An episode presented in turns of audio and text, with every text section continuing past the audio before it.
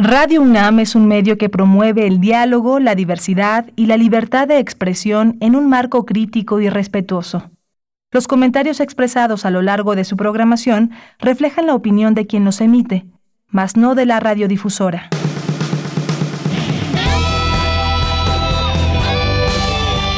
Prisma RU.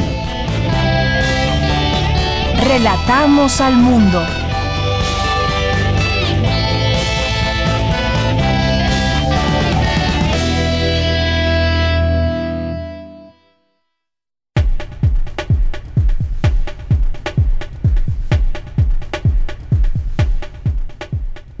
Muy buenas tardes, bienvenidos, bienvenidas a Prisma RU, el espacio informativo de Radio UNAM. Gracias por acompañarnos en el 96.1 de la FM y en el 860 de AM.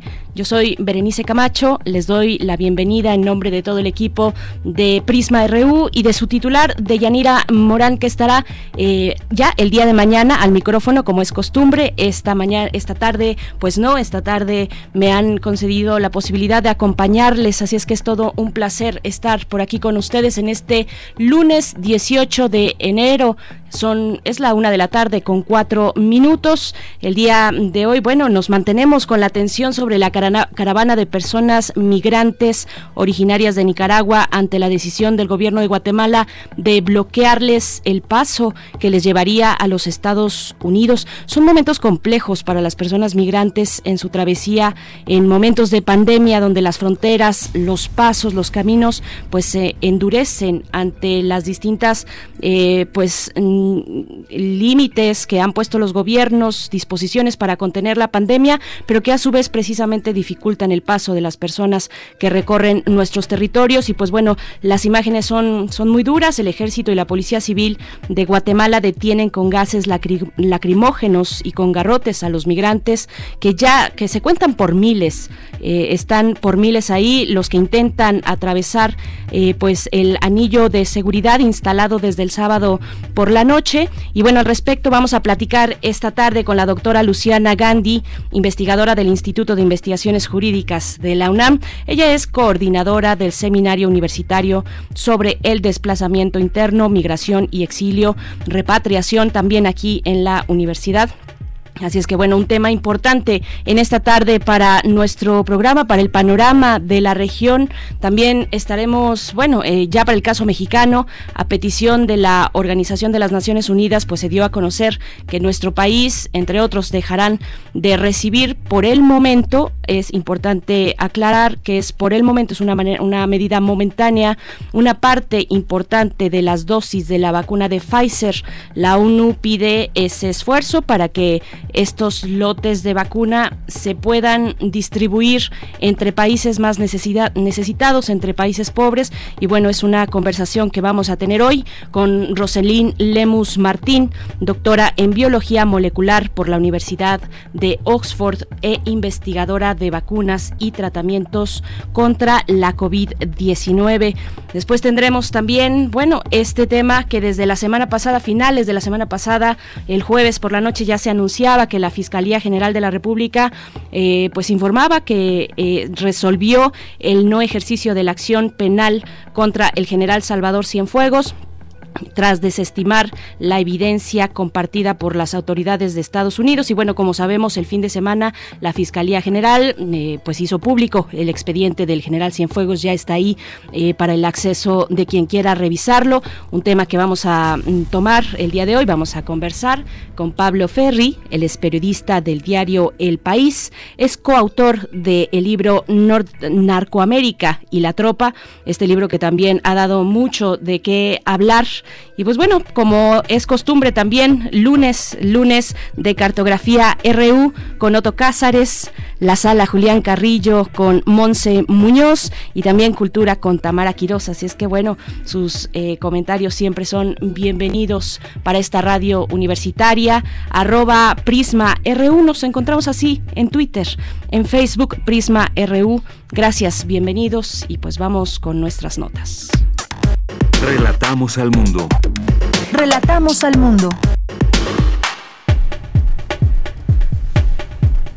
Bien, en las universitarias los cambios fisiológicos en el embarazo pueden complicar el cuadro base de COVID-19. Las facultades de Estudios Superiores Aragón y Zaragoza celebran 45 años de existencia. En ellas se prepara a los futuros profesionales e investigadores. El legado del físico Jorge Flores Valdés, fallecido en noviembre pasado, fue evocado por el Colegio Nacional en un homenaje virtual. En nuestras notas nacionales, el presidente Andrés Manuel López Obrador informó que la farmacéutica Pfizer reducirá, esto que ya mencionábamos y que vamos a abordar el día de hoy, reducirá a la mitad la entrega de vacunas contra COVID-19 para que México, eh, que para México, contempladas para el día de mañana, debido a que la ONU pidió que los países con más dificultades puedan acceder a las dosis. En otro tema, el mandatario López Obrador afirmó que su gobierno no se podía en su gobierno quedar callado ante una investigación irresponsable y sin sustento como la que se realizó en Estados Unidos contra el general Salvador Cienfuegos. Y bueno, la Secretaría de Salud confirmó que la responsable del plan de vacunación contra COVID-19 es una información muy importante. Miriam Esther Veras Godoy presentó su renuncia al cargo por motivos personales. El Consejo Coordinador Empresarial pronosticó un crecimiento de entre el 3 y el 4% del PIB para este año 2021, tras una contratación cercana al 9% el año pasado 2020. En información internacional, la Organización Mundial de la Salud se encuentra en negociaciones avanzadas con Pfizer sobre la inclusión de la vacuna COVID-19 para compartir con los países más pobres. El número de casos de COVID-19 en el mundo supera ya los 95 millones y hay más de 2 millones de personas fallecidas por esta enfermedad, esto de acuerdo con la Universidad John Hopkins. Y bueno, el Servicio Secreto de los Estados Unidos interrumpió el ensayo de la investidura de Joe Biden como presidente de ese país tras registrarse un incendio en un campamento que alberga a eh, personas en situación de calle en las cercanías del Capitolio en Washington, según lo reportado por la misma institución gubernamental. Prisma RU. Relatamos al mundo. Bien, pues la Secretaría de Salud en su informe sobre la pandemia de COVID-19 actualizado al 17 de enero, bueno, como cada día se dan estos reportes, el del día de ayer pues reporta un millón seiscientos treinta mil doscientos cincuenta y ocho casos confirmados y ciento cuarenta mil doscientos cuarenta y un lamentables defunciones. Mientras tanto, el semáforo epidemiológico, el cual estará vigente del 18 al 31 de enero, reporta que solo Campeche estará en verde, 10 estados se reportan en, color rojo, 19 en naranja y 2 en amarillo.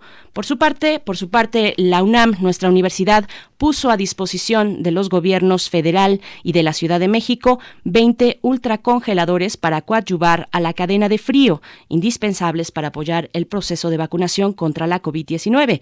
Tienen una capacidad, estos ultracongeladores tienen una capacidad en conjunto cercana a 10.500 litros, lo que permitirá almacenar de 3 a 4 millones de dosis de la vacuna. Vamos a escuchar a William Lee Alardín, coordinador de investigación científica en la UNAM. La relación que tenemos da al menos 20 de estos equipos en las diferentes entidades que están por el país. Dependiendo de cómo viene empacada la vacuna para llenar los congeladores, estimamos que esto daría para almacenar varios millones de dosis, eh, unos cuantos millones de dosis de la de Pfizer, por ejemplo, lo cual debería de ser, y además sumado a lo que seguramente otras instituciones de educación superior e investigación pueden aportar, sería más que suficiente para almacenar las vacunas que vayan llegando, ¿no?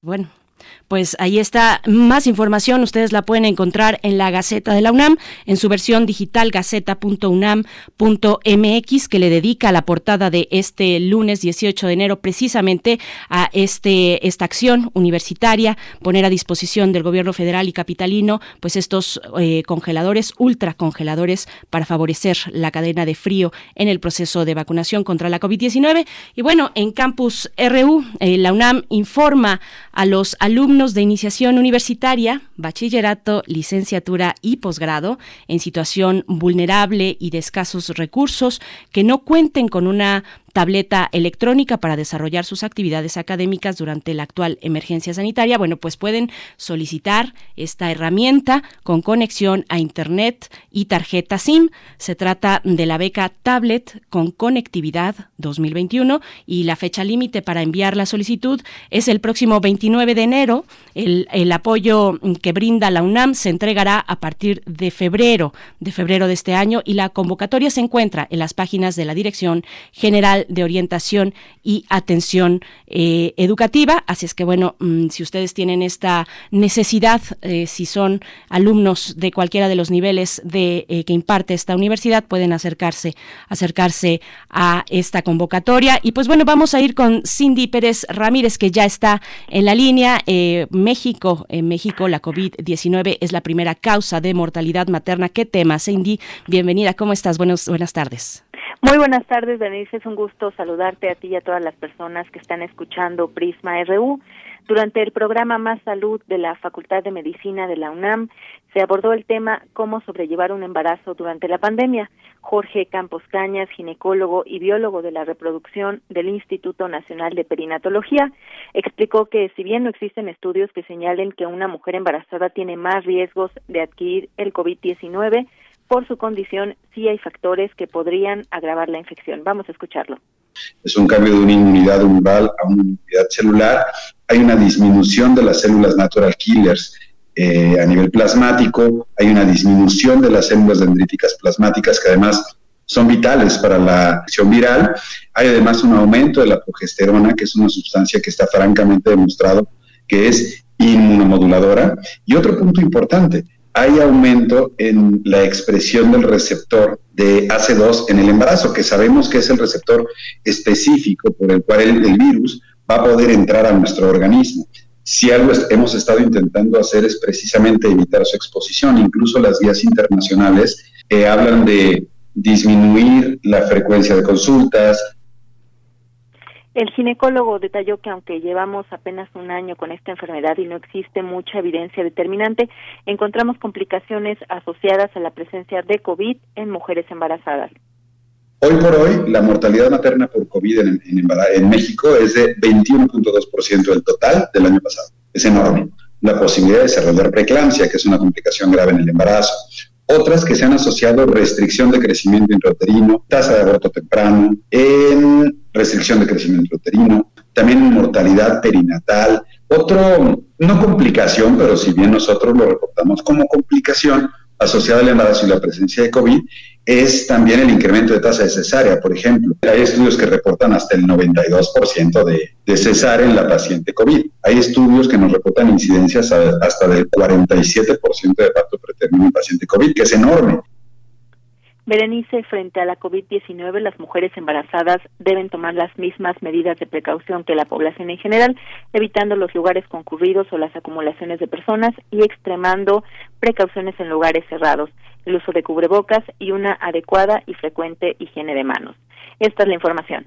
Muchísimas gracias, Cindy Pérez Ramírez. Pues sí, una información de primera línea. La COVID-19 como primera causa de mortalidad materna es algo, bueno, es una eh, em, información que cuando se reveló, de verdad, que puso a muchas personas a observar lo que estaba ocurriendo en torno a este fenómeno. Eh, importante, urgente atención sobre este caso, Cindy. Muchas gracias. Muy buenas tardes. Hasta pronto. Son las la una de la tarde con 17 minutos en este lunes 18 de enero. Vamos a ir con Dulce García para hablar del el legado del físico Jorge Flores Valdés, fallecido en noviembre pasado. Eh, fue evocado por el Colegio Nacional en un homenaje virtual. Ya les adelantábamos un poco. ¿Estás por ahí, Dulce? Así es, Berenice. Muy buenas tardes a ti al auditorio de Prisma RU. Eh, el doctor Jorge Flores Valdés, investigador emérito y exdirector del Instituto de Física de la UNAM, falleció en noviembre del año pasado en la Ciudad de México y es por ello que el Colegio Nacional decidió llevar a cabo un homenaje a la labor científica del doctor Jorge Flores. Hay que decir que él fue un prolífico promotor de la divulgación de la ciencia en México, pues decía justo, dice que la divulgación debe ser una tarea sustantiva de todo científico. Fue presidente fundador de la Sociedad Mexicana para la Divulgación de la Ciencia y la Técnica en 1968 y también fue director eh, del programa Domingos en la Ciencia, donde invitaban cada fin de semana a un científico a impartir charlas y dialogar con el público. En este homenaje, el doctor José Luis Mateos, académico del Instituto de Física de la UNAM, Señaló que el doctor Jorge Flores ayudó a consolidar la ciencia en México, así lo dijo. Hablar de Jorge Flores es hablar de, muchas personas que tienen una, todo un montón de facetas diferentes, tiene todas las aristas que se puedan imaginar. Y eh, los, todos los que estamos aquí eh, lo recordamos con mucho cariño y, y reconocemos en él una figura central que marcó una época importantísima para consolidar la ciencia en México. Y bueno, en su oportunidad, la doctora Cecilia Noves, quien es directora del Instituto de Física de la UNAM actualmente, destacó que el doctor Jorge Flores Valdés se dedicó a crear una serie de instituciones para promover la ciencia en México, instituciones que perduraron a lo largo de tanto tiempo. Escuchemos. Jorge, pues es una, más que nada, una persona que creó instituciones. Y, cuando son instituciones, como dice José Luis, pues perduran en el tiempo. Y eso es lo que fue Jorge y eso nos, nos dice de su calidad como persona, como científico, que se dio cuenta de muchas áreas que tendríamos que cubrir los científicos para que la ciencia se expandiera y tuviera el impacto que tiene ahora en nuestro país.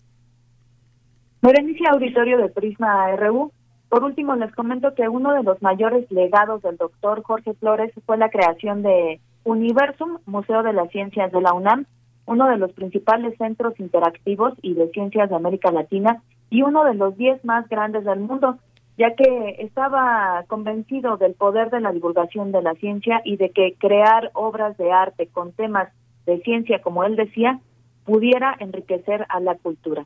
Esta es la información.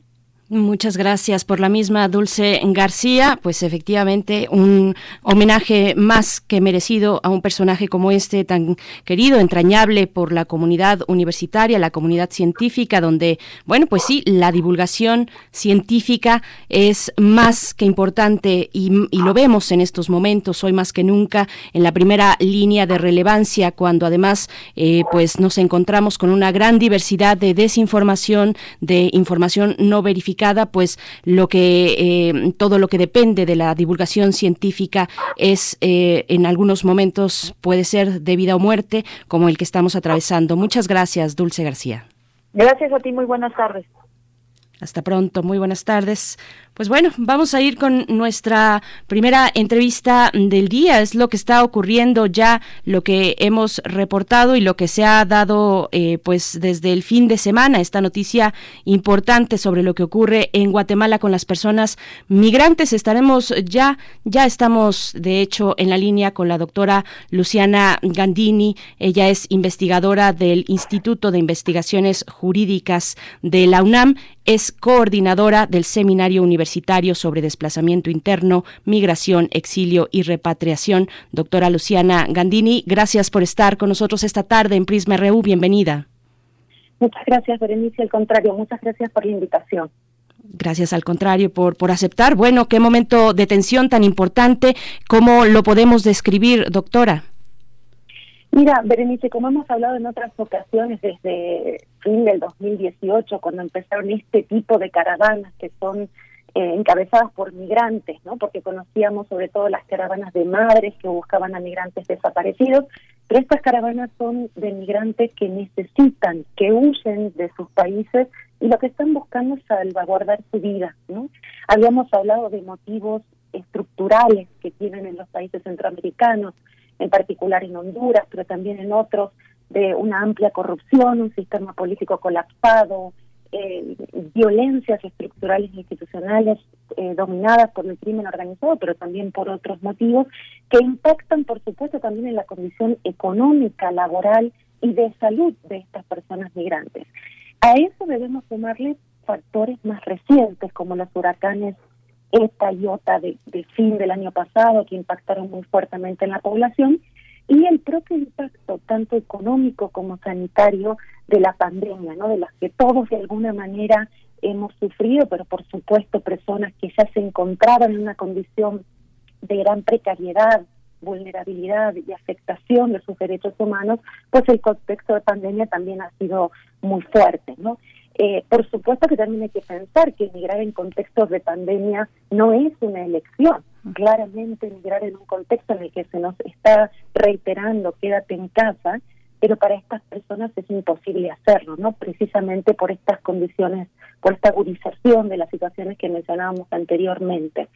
Eh, y quizás también el contexto actual puede ser que se vea impulsado por una este, pequeña ventana de esperanza por el cambio de la administración, de, la administración Trump por la, administración de Biden, que claramente ha mostrado una actitud mucho más positiva con las personas migrantes, la desaparición del programa de protocolos de protección a migrantes, la apertura, la regularización, y creo que eso también puede estar impulsando eh, esta nueva oleada de caravana. Pero como también ya habíamos dicho en otras ocasiones, esperábamos que esto sucediera. ¿Por qué? Porque estas condiciones estructurales no se acabaron, no se van a acabar en el corto plazo y estas personas están huyendo de estas violencias generalizadas. ¿no?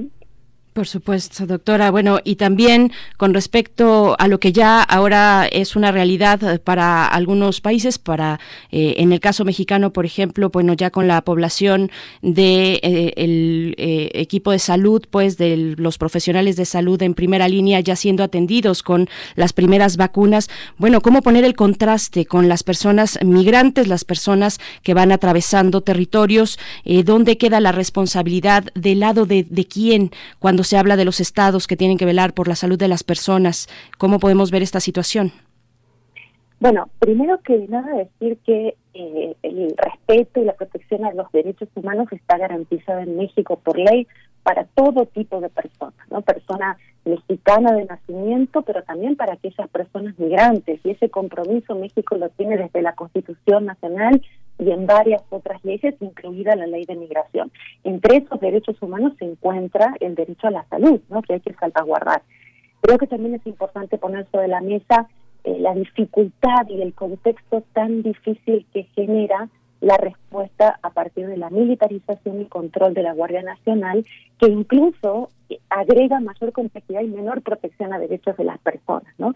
También por otra parte hay que decir que México nunca cerró sus fronteras, excepto la frontera con los Estados Unidos, la frontera terrestre, pero no cerró su frontera terrestre en el sur ni tampoco cerró en ningún momento desde marzo pasado las fronteras aéreas y no exige controles sanitarios, es decir, los controles sanitarios son bastante leves, eh, una declaración jurada simplemente no pide prueba eh, de estar contagiado o no de COVID. Entonces también me parece que hay que ser muy cuidadosos con estigmatizar a esta población de migrantes que vienen en caravanas como si vinieran trayendo el virus. En realidad, cualquier persona que se moviliza existe la, el potencial riesgo de contagiar. Me parece que ahí tenemos que ser muy cautelosos con esto, ¿no? Si vamos a exigir controles sanitarios, hay que hacerlo de manera generalizada a cualquier persona que ingrese al territorio mexicano, ya sea por vía terrestre o por vía aérea, ya sea en caravana o sea por una visa de turista, ¿no? Y eso me parece que ahí estamos siendo no del todo congruentes con exigencia. Y México también tiene muchas compromisos humanitarios y no es la respuesta que se está viendo ahora en Guatemala y quisiera que no sucediera en México, que no respondamos con los compromisos humanitarios que existen tanto en la ley de refugiados como en la ley de migración y que nos vayamos más bien por una respuesta de seguridad que no protege o que no pone en primer lugar a las personas, sean migrantes o no lo sean. Por supuesto, y ahora vamos a ir con el tema específico de Guatemala, que es lo que estamos viendo en estos momentos, este endurecimiento de las medidas por parte del gobierno de Guatemala, apostados el ejército y la policía civil para detener eh, de una manera muy violenta a estos que son miles de personas migrantes. Pero me regreso un poco antes de tocar ese tema, eh, doctora Luciana Gandini, para preguntarle, porque es algo que ha, eh, surgido durante las conferencias de salud en nuestro país, en México, donde estaría entonces la capacidad que tiene el gobierno mexicano, la capacidad de negociación, tal vez, con qué cuenta para que aquellos eh, em, connacionales, aquellos mexicanos, mexicanas que ya están, que están del otro lado, que están en Estados Unidos, pues puedan acceder también a un servicio de salud con respecto a la vacuna. Sí, eh, México se ha pronunciado al respecto y, creo que entonces México también tiene que mostrar coherencia en ese sentido, si está preocupado, lo está muy bien, porque los connacionales mexicanos y mexicanas reciban la vacuna, fundamentalmente en los Estados Unidos, donde reciben, reciben aproximadamente 11 millones de mexicanas y mexicanos, y creo que eso va a estar garantizado ¿no? en general. Eh, me parece que eso está muy bien. También tiene que preocuparse por las personas migrantes que están en el territorio. Es decir, la mirada siempre tiene que ser para un lado y para el otro. Y creo que ese es un compromiso que deben este, poner sobre la mesa en las próximas negociaciones entre Estados Unidos y los países de Centroamérica, incluido México también, para poder salvaguardar y cumplir con ese derecho, que es el derecho a la salud, que como decía antes, está estipulado desde el artículo 1 de la Constitución Nacional en México. ¿no? Entonces, me parece que esa negociación tiene que ser por un compromiso de ida y vuelta, donde México exija que sean vacunadas las personas que residen en otros países y garantice al mismo tiempo que vacune a aquellas personas migrantes extranjeras que residen en el territorio mexicano por supuesto. Y bueno, también tenemos este reciente episodio, doctora, donde el presidente Andrés Manuel López Obrador pues anuncia en una de sus conferencias matutinas que daría asilo político, por ejemplo, a un personaje como Julian Assange. ¿Cómo ponderar estas necesidades y estas capacidades que tiene el Estado mexicano frente a personas que por un lado están en esa situación de necesidad de un asilo político, de un lugar donde no se les persiga por su actividad pública y por otro lado también estas miles de personas, eh, en este caso centroamericanos eh, migrantes, que, que, pues están atravesando y que en algún momento pues lo que, lo que pretenden es atravesar México también y llegar a los Estados Unidos. ¿Cómo hacer esta ponderación de las capacidades del Estado mexicano, también de la tradición de asilo y de apertura hacia las personas que huyen de sus lugares de origen para buscar un mejor futuro? Tú lo has dicho muy bien, Berenice. México tiene una tradición muy larga de asilo, incluso en una época en la que no había una ley al respecto. Esta ley es de hace menos de una década, ¿no?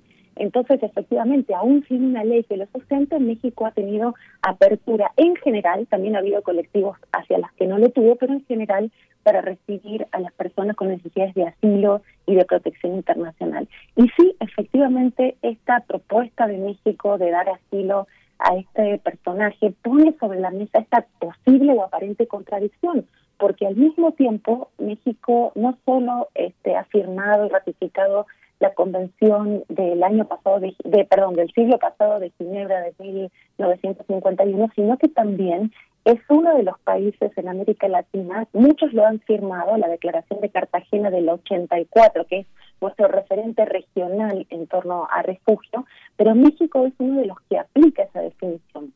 ¿Y qué es lo que implica eso? Es muy importante ponerlo sobre la mesa. En México tiene, reconoce una definición ampliada de aquellas personas que pueden recibir refugio. ¿Qué, qué significa eso? Que no solo tienen que demostrar una persecución individual que corre riesgo la vida de esa persona en particular, sino que también se le puede otorgar refugio a aquellas personas que vienen de un contexto generalizado de violencia y de, violación generalizada de derechos humanos. Eso implica que cualquiera que venga de ese contexto puede solicitar refugio. Por lo tanto, en todo este grupo de personas en caravanas son potenciales solicitantes de la condición de refugiado.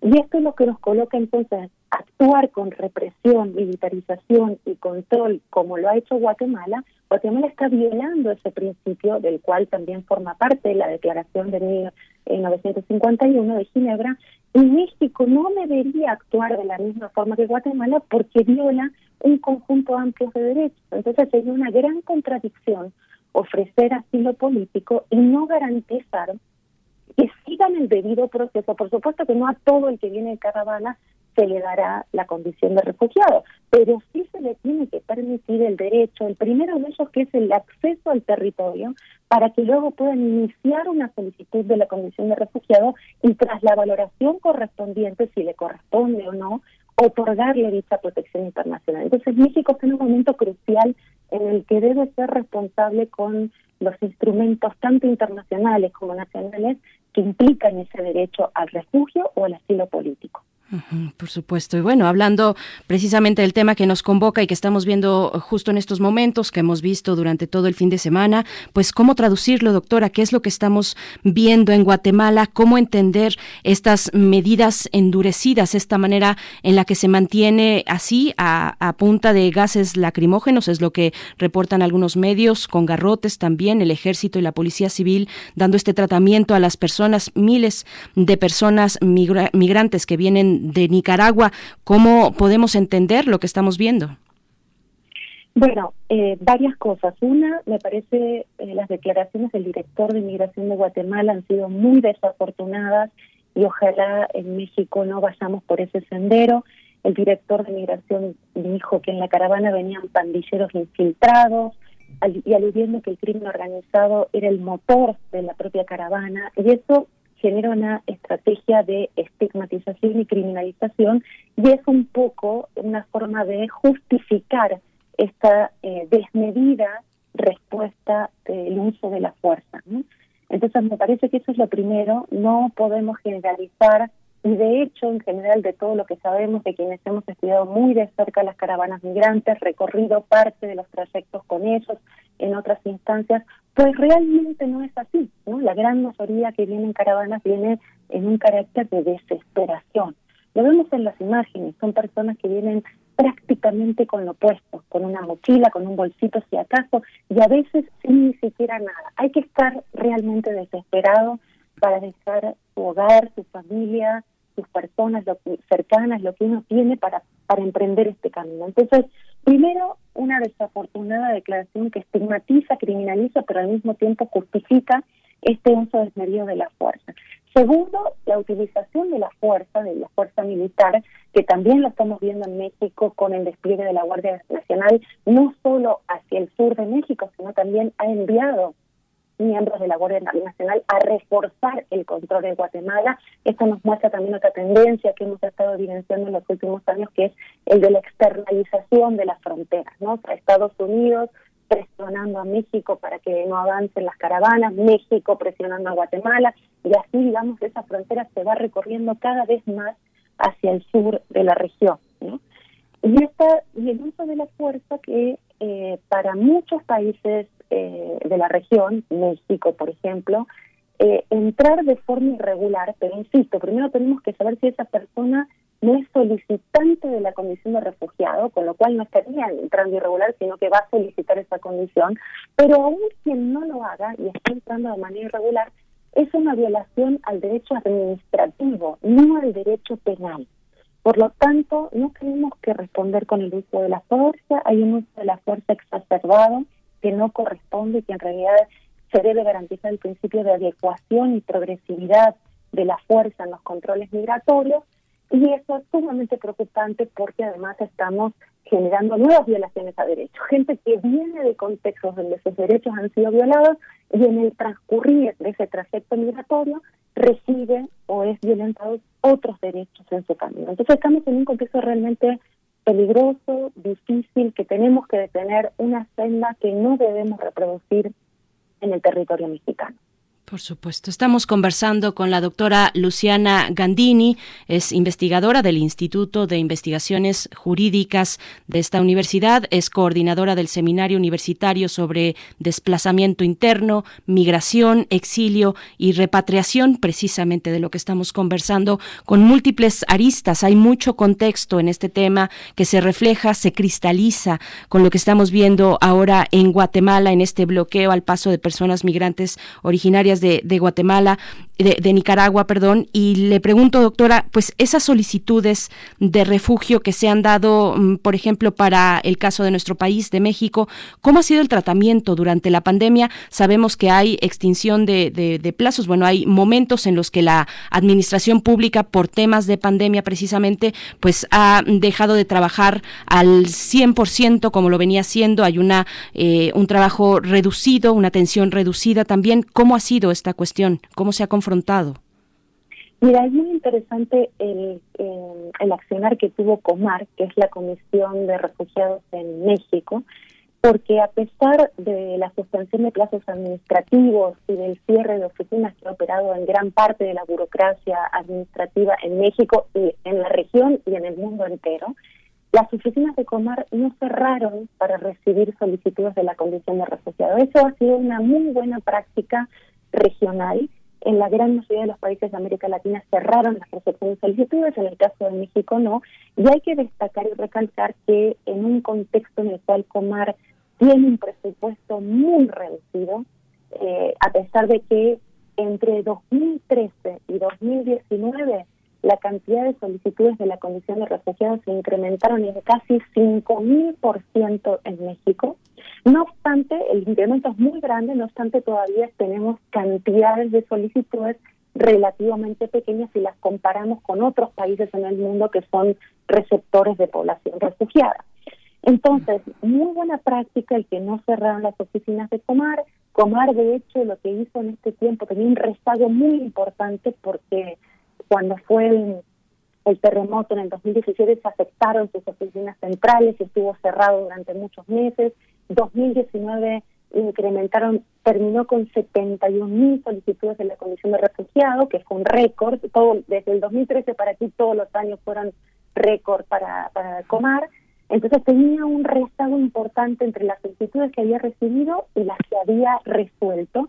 Y en la época de pandemia eh, achicó esa brecha de resolución de solicitudes, por lo tanto, eso es una buena noticia y un esfuerzo extraordinario que hace Comar en un contexto muy restrictivo de presupuesto. Eh, el año pasado decíamos que terminó con 71 mil solicitudes y este año terminó con 41 mil. Pero esta disminución no se debe a que hay menos personas que necesitan o que solicitan refugio, sino que entre abril y agosto se redujeron considerablemente las solicitudes, básicamente por el cierre de fronteras de muchos de los países de origen de, de, los solicitantes de la condición de refugiado en México. Ahora, si vemos las cifras de los últimos tres meses, casi llegan, equiparan a la cantidad de solicitudes de los últimos tres meses del 2019. Eso sí nos está mostrando que va a haber y va a seguir habiendo personas que requieren de esta protección, que hay que seguir fortaleciendo el trabajo de la Comar, tanto en el presupuesto como en, el apoyo administrativo y, del sistema político y la relación muy estrecha entre el Instituto Nacional de Migración y Comar, y que debe prepararse para que este año y los que siguen va a recibir una cantidad igual o mucho mayor a la que ha recibido año con año. Ahora, si me permite, yo quisiera hacer un último comentario respecto a esto de las cifras. Sí, es cierto, ha crecido mucho, pero estamos aún hablando de cantidades relativamente pequeñas. Piensa que estamos diciendo que terminé el año con 71 mil en el 2019, 41 mil en este año, o ahora que esta caravana se estima que son entre 6 mil y 9 mil personas, pero tenemos que ponerle contexto que son miles o decenas de miles en un país que tiene 126 millones de personas. Entonces, eso significa el 0.001% de la población que reside en México. ¿Por qué digo esto? Porque a veces si no tendemos a pensar, y sobre todo cuando vemos la imagen de la caravana que está en este momento transitando por Guatemala, pues se ven sí miles de personas ocupando una carretera, pero si lo ponemos en el contexto de un país, no estamos hablando de una invasión, de una horda de personas. En realidad lo que tiene que hacer México es pensar en fortalecer este sistema de asilo y refugio y de garantizar la regularización de estas personas, porque son personas que están contribuyendo ampliamente al país, aquellas que se quedan en el territorio mexicano, mientras que hay otras que tienen deseos o intención de llegar a los Estados Unidos. Entonces creo que es importante poner en perspectiva de cuánto implica, qué cantidad de personas son en todo el país, en todo el territorio mexicano. Por supuesto, y bueno, ahora que, eh, y como sabemos, estas personas, las personas migrantes atraviesan nuestros países para llegar finalmente a Estados Unidos, que ahora se encuentra frente a un panorama mm, probablemente de cambio, pero muy similar a lo que encontrábamos antes de la presidencia de Donald Trump. Veamos cómo corren los, las negociaciones, el pulso de la cuestión migrante ya con el gobierno de Joe Biden. Y bueno, doctora, como siempre es un placer poder conversar conversar con usted sobre estos temas. Estamos con la atención puesta precisamente sobre Guatemala. Doctora Luciana Gandini, muchas gracias por sus comentarios, por su generosidad. Hasta pronto. Al contrario, muchas gracias a ti y a Radio UNAM. Gracias. Hasta pronto. Doctora Luciana Gandini, investigadora del Instituto de Investigaciones Jurídicas de esta universidad. Vamos, vamos a hacer una breve pausa, brevísima, y volvemos. Estamos en Prisma RU. Porque tu opinión es importante, síguenos en nuestras redes sociales, en Facebook como Prisma RU y en Twitter como arroba PrismaRU.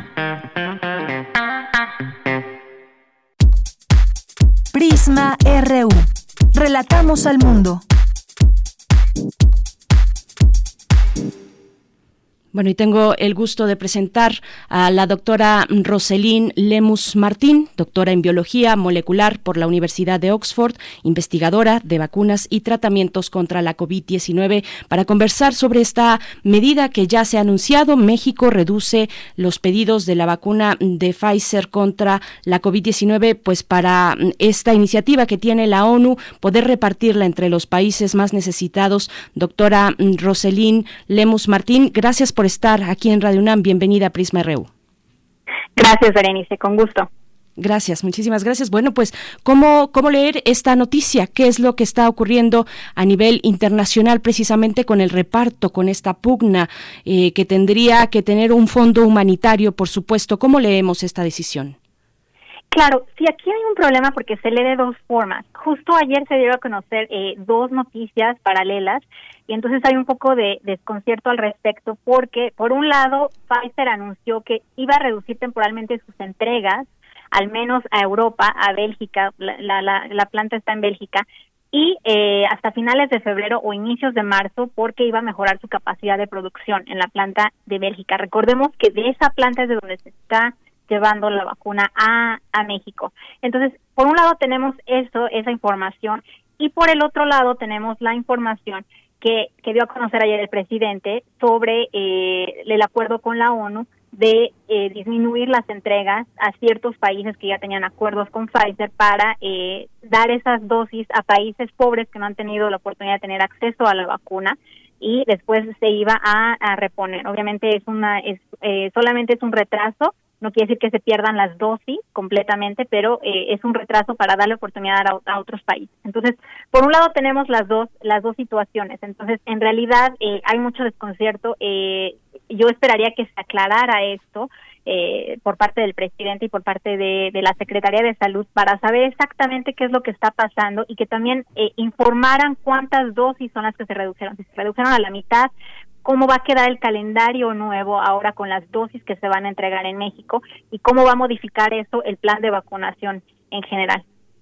Por supuesto. Y bueno, también tenemos a otro eh, eh, agente indispensable en toda esta trama, que es la Organización de las Naciones Unidas. ¿Qué sabemos de lo que ha dispuesto con respecto a este tema, doctora? Al, respecto, la, la, ONU sí ha dicho, de hecho, hoy la OMS sí informó que, que estaba eh, promoviendo y estaba en, alentando a los países que ya hubieran adquirido eh, vacunas. Y bueno, tenemos ejemplo de países que sí definitivamente tienen un exceso de vacunas. México no es el caso, desafortunadamente. Entonces yo lo leo como una decisión errónea en este momento, porque México podría haber donado las vacunas, sí, pero eh, en un tiempo donde ya se tuviera asegurada eh, una distribución por parte de otras farmacéuticas que en este momento no se tiene.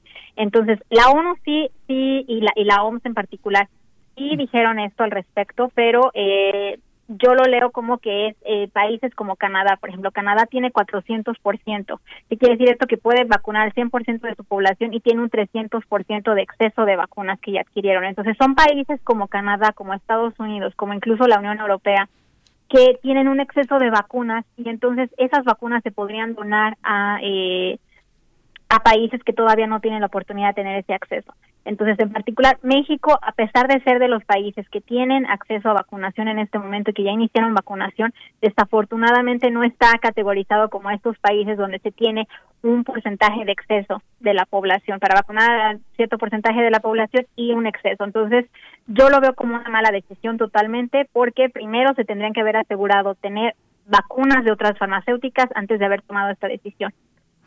Y este capítulo reciente del que hablamos, doctora, pues ejemplifica lo que a nivel internacional hemos visto ya desde el inicio de la pandemia, por supuesto con otros insumos, ahora con la vacuna, pero lo que hemos visto es que los insumos son insuficientes. Trátese de lo que se trate, trátese de cubrebocas, eh, trátese de oxígeno. Ahora vemos la cuestión con la vacuna. ¿Cómo ponderar las necesidades en un en una cuestión internacional, en un equilibrio internacional, cómo se ponderan estas necesidades regionales o de países más necesitados frente a otros que tienen capacidad de producir sus propias vacunas o que tienen asegurados ciertos insumos. ¿Cómo hacer este equilibrio, doctora?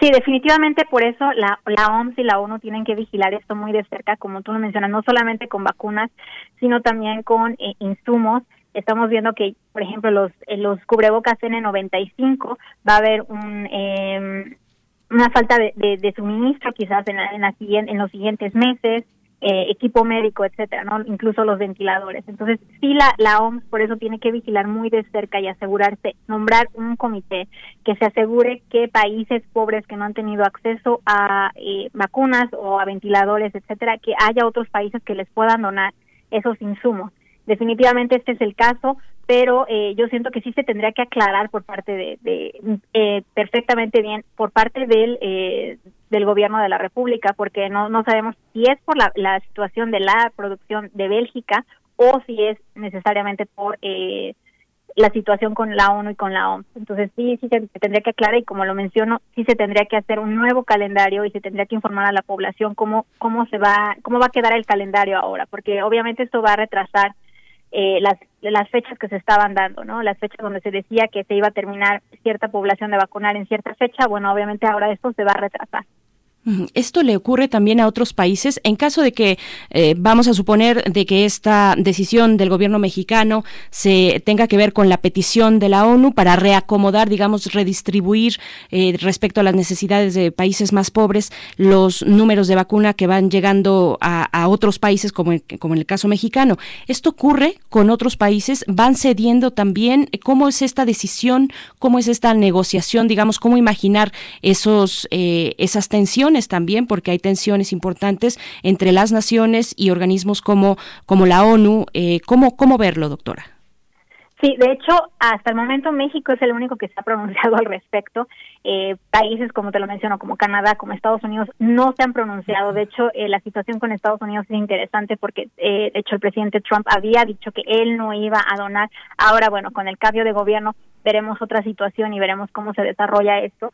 Pero, obviamente, los países están asegurando que se vacune a la población de su país primero todos los países están haciendo eso. Entonces, hasta el momento México es el único que se ha pronunciado al respecto, el presidente López Obrador, ningún otro país lo ha hecho, eh, pero sí se tendría que hacer regular esto eh, de una forma eh, bueno, más idónea, pero definitivamente sí se tiene que proteger primero a la población, ¿no? Eh, porque no vamos a alcanzar una inmunidad de rebaño a menos de que la población de cada país esté vacunada, el 75% de la población de cada país.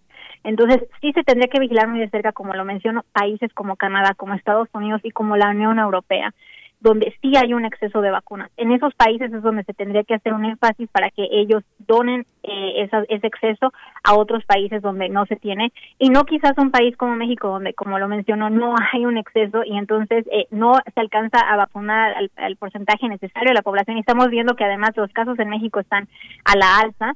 Eh, entonces sí se tendría que regular en países donde está más controlado por ejemplo Canadá donde está más controlada la pandemia Canadá podría ser un ejemplo claro de ese país si podría donar eh, dosis de vacunas porque además está muy controlado su, su, su pandemia, bueno, la pandemia está controlada en su país mucho mejor que en otros países. Nos vamos acercando al cierre de esta charla, que le agradezco mucho, doctora Roselín Lemus Martín, pero entonces recupero un poco o voy sobre los pasos que ya nos ha mostrado. Es un error por parte del gobierno mexicano hacer, eh, llevar a cabo, de llevarse a cabo esta acción que ya ha anunciado. ¿Cómo tendría que ser? ¿Qué tendríamos que empezar a ver o qué en los, bajo la mirada de una especialista como usted, pues hacia dónde se tendría que dirigir este tipo de acciones por parte del gobierno? Claro, sí. Yo lo que lo que tendría que ver, eh, lo que tendría que ver el pueblo es eh, una vez que se toma esta decisión, bueno, como te menciono, el calendario, pero también asegurarse y, e informar cuáles son los siguientes eh, contratos que ya se tienen, con qué farmacéuticas, cuántas dosis, cómo se van a aplicar esas dosis, porque hasta el momento se ha informado que, que el siguiente grupo van a ser las personas de la tercera edad, pero con qué vacunas. Si ya no va a haber suficientes de Pfizer, ¿Cómo se va a asegurar que, por ejemplo, las personas que ya se vacunaron en la primera dosis van a tener la segunda dosis? ¿Cómo asegurarse que personas que no están en el grupo que, le corresponde se están vacunando? Porque también hay un, hay un problema al respecto de donde eh, personas que son funcionarios están vacunando, de hecho ya ha salido a la luz en, diferentes artículos también justo ayer. Entonces, ¿cómo se va a regular eso? Asegurarse que realmente las personas que están eh, en, en, el grupo de riesgo estén vacunando realmente y asegurar que sí lleguen las vacunas, porque hasta el momento no, no, no se tiene otra opción en el país, ya se tiene aprobada AstraZeneca, pero AstraZeneca la producción eh, no va a estar lista hasta, hasta marzo, entonces esa, esa opción sería hasta marzo. Y de aquí hasta marzo, ¿cuál, cuál sería la que siguiente que llegaría? no Cancino podría ser otra opción que ya se está, eh, está en pláticas para aprobarse, pero ¿cuándo? Se va a aprobar específicamente cuándo van a llegar las dosis. Toda esa información se tendría que eh, comunicar muy bien en las siguientes conferencias. De nuevo, y precisamente era mi, mi pregunta para el cierre, pues preguntarle con qué contamos ahorita, en este momento, qué es lo que sí tenemos y qué es lo que se espera en, eh, con respecto a la aprobación de otras fórmulas, de otras eh, vacunas, pues, que, porque la oferta, la oferta es muy grande. ¿Qué es lo que sí se tiene y qué es lo que se espera se pueda aprobar ya por parte de las autoridades mexicanas en, los, en las próximas semanas? Sí, hasta el momento, bueno, solamente eh, se tienen dos vacunas aprobadas en el país, Pfizer, AstraZeneca, y eh, se está evaluando el, em, el expediente de Cancino y de Sputnik 5, que son las únicas opciones hasta el momento. Entonces, AstraZeneca, como lo menciono, no estará lista hasta marzo, quizás, porque se, eh, recordemos que se va a producir en Argentina, se va a envasar en, en México, entonces realmente va a estar lista hasta marzo. Entonces, realmente la única opción que tenemos viable hasta el momento es Pfizer hasta el momento que se está entregando. Las otras, eh, bueno, se, se, tienen que eh, aprobar en las siguientes semanas, pero eh, de ahí a que sepamos cuándo se van a entregar al país es otra es otra situación, ¿no? Que se tiene que informar cuándo se van a entregar las siguientes dosis de esas nuevas de esos nuevos acuerdos. por supuesto. Bueno, pues veremos qué dice el gobierno mexicano con respecto a este tema, a esta pues decisión que ha anunciado de dar parte de las vacunas. ¿Por qué? Pues habrá que aclararlo el mismo gobierno, si es por esta petición de la ONU, si es eh, por, bueno, de eh, la Organización Mundial de la Salud o si es por una cuestión dentro de las mismas plantas, en este caso la planta de Bélgica en Europa, pues estaremos atentos, atentas a esta información importantísima. Doctora Roselín Lemus Martín, muchas gracias por su, por su colaboración. Con, con gusto, Berenice. Buenas tardes. Hasta pronto. Muy buenas tardes. Roselín Lemus Martín, doctora en biología molecular por la Universidad de Oxford e investigadora de vacunas y tratamientos contra la COVID-19. Pues bueno, en eso estamos. México anuncia, mm, vamos a ver cómo va esta cuestión, pero anuncia la reducción de pedidos de vacuna Pfizer con la, contra la COVID-19 para entregarlas a organismos, bueno, no a organismos, a la ONU, a la Organización de Naciones Unidas, a la parte de salud. Eh, pues bueno, en eso, en eso estamos. Vamos, vamos directo ya, vamos a hablar con Montserrat Muñoz, con Monse, que ya está en la línea. Sala Julián Carrillo presenta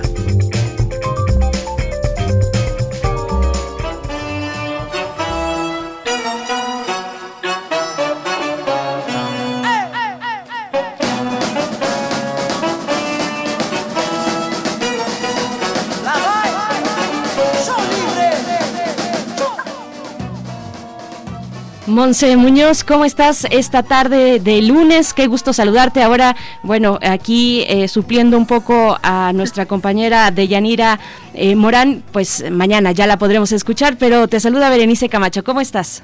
Hola, Berenice. Creo que es primera vez registro histórico y al aire que nos toca enlazarnos. Te felicito mucho por todo tu trabajo, no solo en esta eh, suplencia momentánea en Prisma RU, sino también pues en todo tu trabajo, que obviamente pues también eh, eso incluye también felicitar a todo el equipo de Radio UNAM y bueno pues también a nuestra audiencia que siguen atentos, que siguen al pendiente, también a la producción del programa, todos en cabina y pues nada, insistir en que nos sigamos cuidando mucho, en insistir en sonreír, ¿por qué será que, que la felicidad podría ser una forma de resistencia? Lo que escuchamos, por supuesto, es una pachanguísima que ya suena con trompetas y con tambores. Y bueno, tú también que haces entrevistas, no me dejarás mentir, conducir o estar al aire o hablar sobre algo que de verdad te apasiona es mucho más difícil a veces. Y créanos que cuando les decimos que tienen que escuchar a Francisco el hombre, es porque de verdad somos fans de Hueso Colorado y estarán este viernes en Radio UNAM a las 9 de la noche en el horario habitual de Intersecciones. En su retransmisión, este concierto lo dieron en vivo hace un par de años ya en la sala Julián Carrillo. Y bueno, para celebrar esta retransmisión de su concierto donde presentaron el disco Rasga Cabeza, pues también previamente estamos consiguiendo que se enlacen desde Brasil para una entrevista en vivo y bueno, ya conocen nuestra red oficial que es el Facebook, Sala Julián Carrillo, ahí pueden conocer más sobre los conciertos, sobre las retransmisiones, sobre los grupos, sobre los cursos de oratoria, por ejemplo, también los eventos eh, en entrevista que hacemos de poesía, de cine, de editoriales y mucho más. Pero bueno, en esta semana solo tenemos ese evento para por ustedes de verdad, sigan a Francisco el Hombre, es una agrupación de jóvenes quienes se conocieron en Brasil, en su universidad, y dijeron, ¿saben qué? Vamos a meternos todos en una van, vamos a viajar por Argentina, por Chile, por Colombia. De hecho, el nombre, Francisco el Hombre, está inspirado en una en un personaje de Gabriel García Márquez, que era un trovador y que era colombiano y que se dedicaba pues a pregonar en pueblos cercanos y bueno, estos chicos así de trotamundos dijeron vamos a hacer lo mismo. Dos de ellos son mitad brasileños, mitad mexicanos, así que hablan perfecto español y bueno, también les gusta mezclar en su música un género entre pachanga folk con portuñol, o sea, con portugués y con español y un poquito de batucada funk es decir, tienen una postura política en esta cuarentena, son de las bandas que han estado pues también más comprometidas con crear diferentes sonidos, incluso se enclaustraron en una casa todos para crear, se hicieron pruebas COVID, todos salieron súper bien, están componiendo, eh, también recomponiendo la banda. Y pues lo que suena de verdad es una invitación solo para que vayan, los sigan, y los escuchen, vean que estuvieron en el Vive Latino, vean que también estuvieron en el Lula Palusa y también se den un poquito de, de cuenta y con esta visualidad de sus videos cómo es que una gran banda independiente y latinoamericana puede llenarnos de verdad el corazón y los sentidos, no solo con fiestas, sino también con protesta y con cánticos que tienen que ser pues muy apegados a nuestra generación y a todas las generaciones. Es música para toda la familia y les prometemos que lo van a pasar muy bien y van a descubrir de verdad un talentazo latinoamericano. Francisco el hombre, también sigan los proyectos solistas tanto del vocalista Sebastián como de su hermano Mateo. Y bueno, estalquéenlo, sean super fans, les mandamos un saludo y pues qué maravilla que podamos enlazarnos, no importa el tiempo, no importa el espacio, siempre para destacar pues nuestro amor por la música y también pues nuestro amor a, las propuestas que también presentamos tanto en Intersecciones como a nombre también de todo el equipo de extensión cultural, por supuesto aquí en Prisma RU y los invitamos a que si tienen alguna duda, sugerencia, algún comentario, algo que les gustaría ver en nuestra programación, sobre todo en entrevistas, no lo hagan saber. Estamos prestos para contestar todas sus dudas y preguntas. Y también aprovecho para comentarles el próximo mes de febrero ya vamos a empezar con las inscripciones del próximo curso de oratoria que será de manera virtual, pero también pues es una gran oportunidad para que todos ustedes quienes están interesados en tener mejores discursos, en elaborar textos, en guiones, en saber cómo comunicar una idea y pues también puedan hablar con pasión de las cosas que aman, se inscriban a este curso. Siempre es un gusto estar aquí todos los lunes con ustedes y también si quieren algo de música, pues tuítenme. Aquí también eh, les acabo de poner eh, en este Twitter, arroba Montemagia, el cartel oficial de todo el mes en Intersecciones, una foto del grupo para que se animen también a seguirlos. Y pues también se aceptan eh, algunas sugerencias de música para escuchar y así seguimos compartiendo.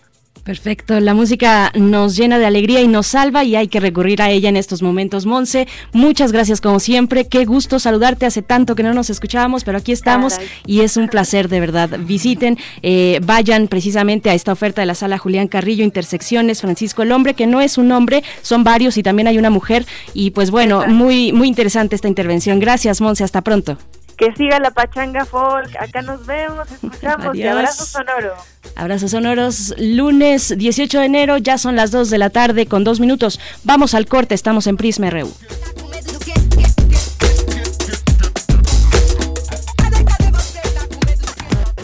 Prisma RU. Relatamos al mundo.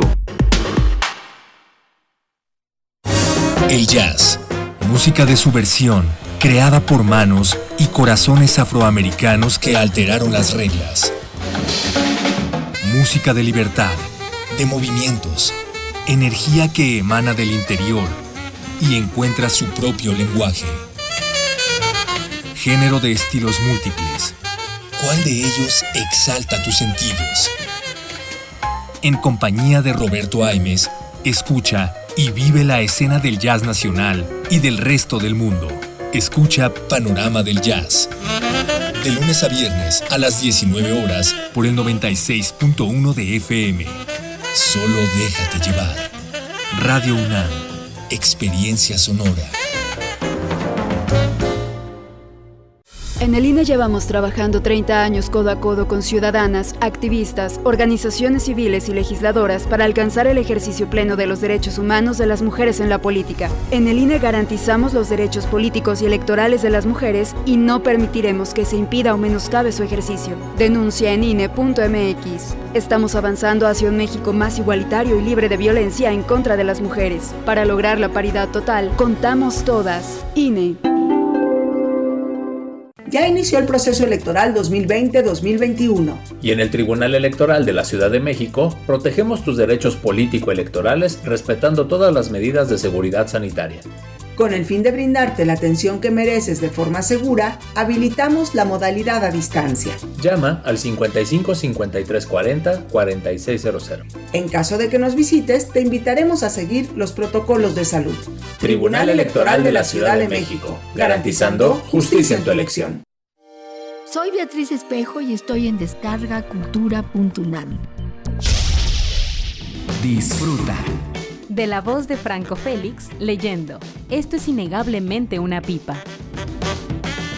Tallado en una cripta relativamente nueva, Miles lee un epitafio que reza, Gran padre, gran esposo, un superhéroe sin igual, en paz descanse RR. Sé parte de la cultura para llevar. www.descargacultura.unam.mx en Morena estamos unidos para sumar ideas, esfuerzos y esperanzas. La lucha nos reúne y nuestra diversidad nos fortalece. Juntas convertiremos los retos en victorias. Juntos vamos a consolidar la cuarta transformación.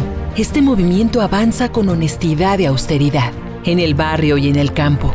Con millones de manos, mentes y corazones, este partido le pertenece al pueblo. Cuando gana Morena, gana el pueblo de México. Morena, Vivimos en una ciudad violenta, con falta de agua, aire de mala calidad y pocas oportunidades de crecimiento. La misma forma de gobernar desde los años 90. Burocracia, lentitud y sin visión de futuro. Cambiemos la forma de pensar, con gente nueva, ideas nuevas y muchas ganas de hacer bien las cosas. Habla Andrés Ataide, presidente del PAN Ciudad de México. Podemos y debemos vivir mejor, por una ciudad moderna, innovadora e incluyente. Sí hay de otra. PAN, Acción por la Ciudad de México. Propaganda dirigida a militantes del PAN. Creemos en un mundo donde se escucha toda la música, toda la música, Donde el conocimiento esté abierto al mundo. Donde se ame de todas las formas. Ese mundo es posible y vamos a pelear por él.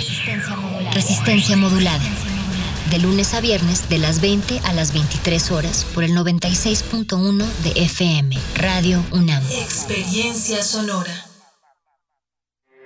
Porque tu opinión es importante, síguenos en nuestras redes sociales, en Facebook como Prisma RU y en Twitter como arroba PrismaRU.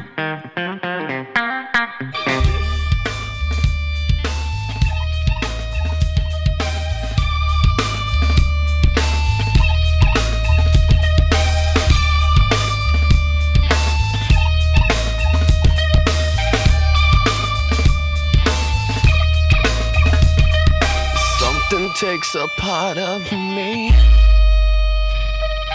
Something lost and never seen. Every time I start to believe. Bueno, pues a quien le gusta Korn es lo que ya estamos escuchando de fondo para dar la bienvenida a esta segunda hora aquí en Prisma RU. Yo soy Berenice Camacho, a nombre de mi compañera y titular de este espacio de Yanira, de Yanira Morán, les doy la bienvenida. Pues estoy aquí un poco cubriendo, un poco cachando, un poco de todo, pero con esta música en la efeméride del el día de hoy. Bueno, hoy cumple años precisamente el vocalista de Korn, Jonathan Davis. Korn, que es una banda mm, californiana, por ahí de los 90. A ver a quién le gusta por allá en redes sociales que nos comenten. Arroba Prisma RU en Twitter y en Facebook también Prisma RU. Díganos, ¿les gusta? ¿No les gusta Korn? Le cantamos las mañanitas a Jonathan Davis. Cumple 49 años de edad. Eh, y bueno, Korn es una de las bandas pioneras del nu metal. Eh, junto con los Deftones que bueno eh, sonaron muchísimo y muy fuerte durante la década de los 90 pues bueno vamos a tener eh, bueno le cantamos las mañanitas lo que vamos a escuchar es la canción Freak on the Leash es lo que estaremos escuchando para festejar a Jonathan Davis y bueno en esta en esta hora en esta hora donde son ya las 2 de la tarde con 9 minutos Saludo también a todos los compañeros en cabina. Está Socorro Montes. Desde muy tempranito la saludé porque, bueno, yo estoy en el espacio de la mañana. En, buenos días y buenas tardes, Socorro Montes. En los controles técnicos, en la producción Rodrigo Aguilar. Asistencia de producción Denise Licea y vaya todo todo el equipo de Prisma RU en sus en sus puestos para llevar a cabo este espacio noticioso de la radio universitaria en esta tarde de lunes 18 de enero. Así es que bueno, por delante nos quedan muchos temas todavía. Vamos a estar conversando acerca de esta decisión de la Fiscalía General de la República de no eh, emprender acción penal contra el general Cienfuegos, pero yo soy nueva aquí, así es que que me digan si dejamos un poquito más la música o me sigo de largo. ¿Dejamos un poquito? ¿Sí?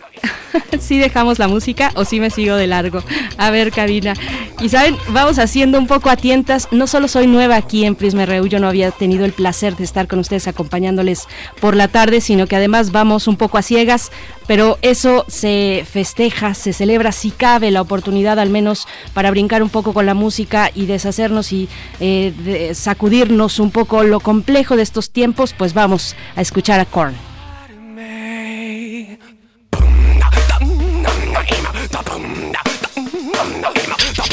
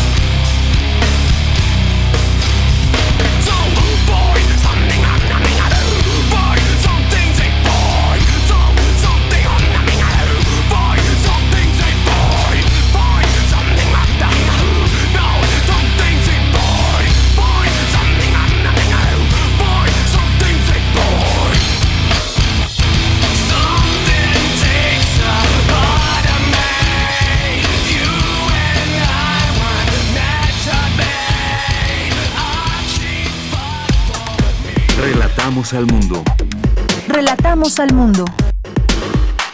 Bien, pues vamos a presentar también lo que nos tiene preparado nuestra compañera Cristina Godínez. Las facultades de estudios superiores Aragón y Zaragoza celebran 45 años de existencia. Vamos a escuchar. Hola, ¿qué tal Berenice? Buenas tardes. Un saludo para ti, para el auditorio de Prisma RU. La FES Aragón se fundó el 16 de enero de 1976 y en la actualidad es considerada como punta de lanza en el quehacer cotidiano de la universidad. Además es uno de los polos de desarrollo académico en la zona norte del municipio de Netzahualcoyotl, Estado de México.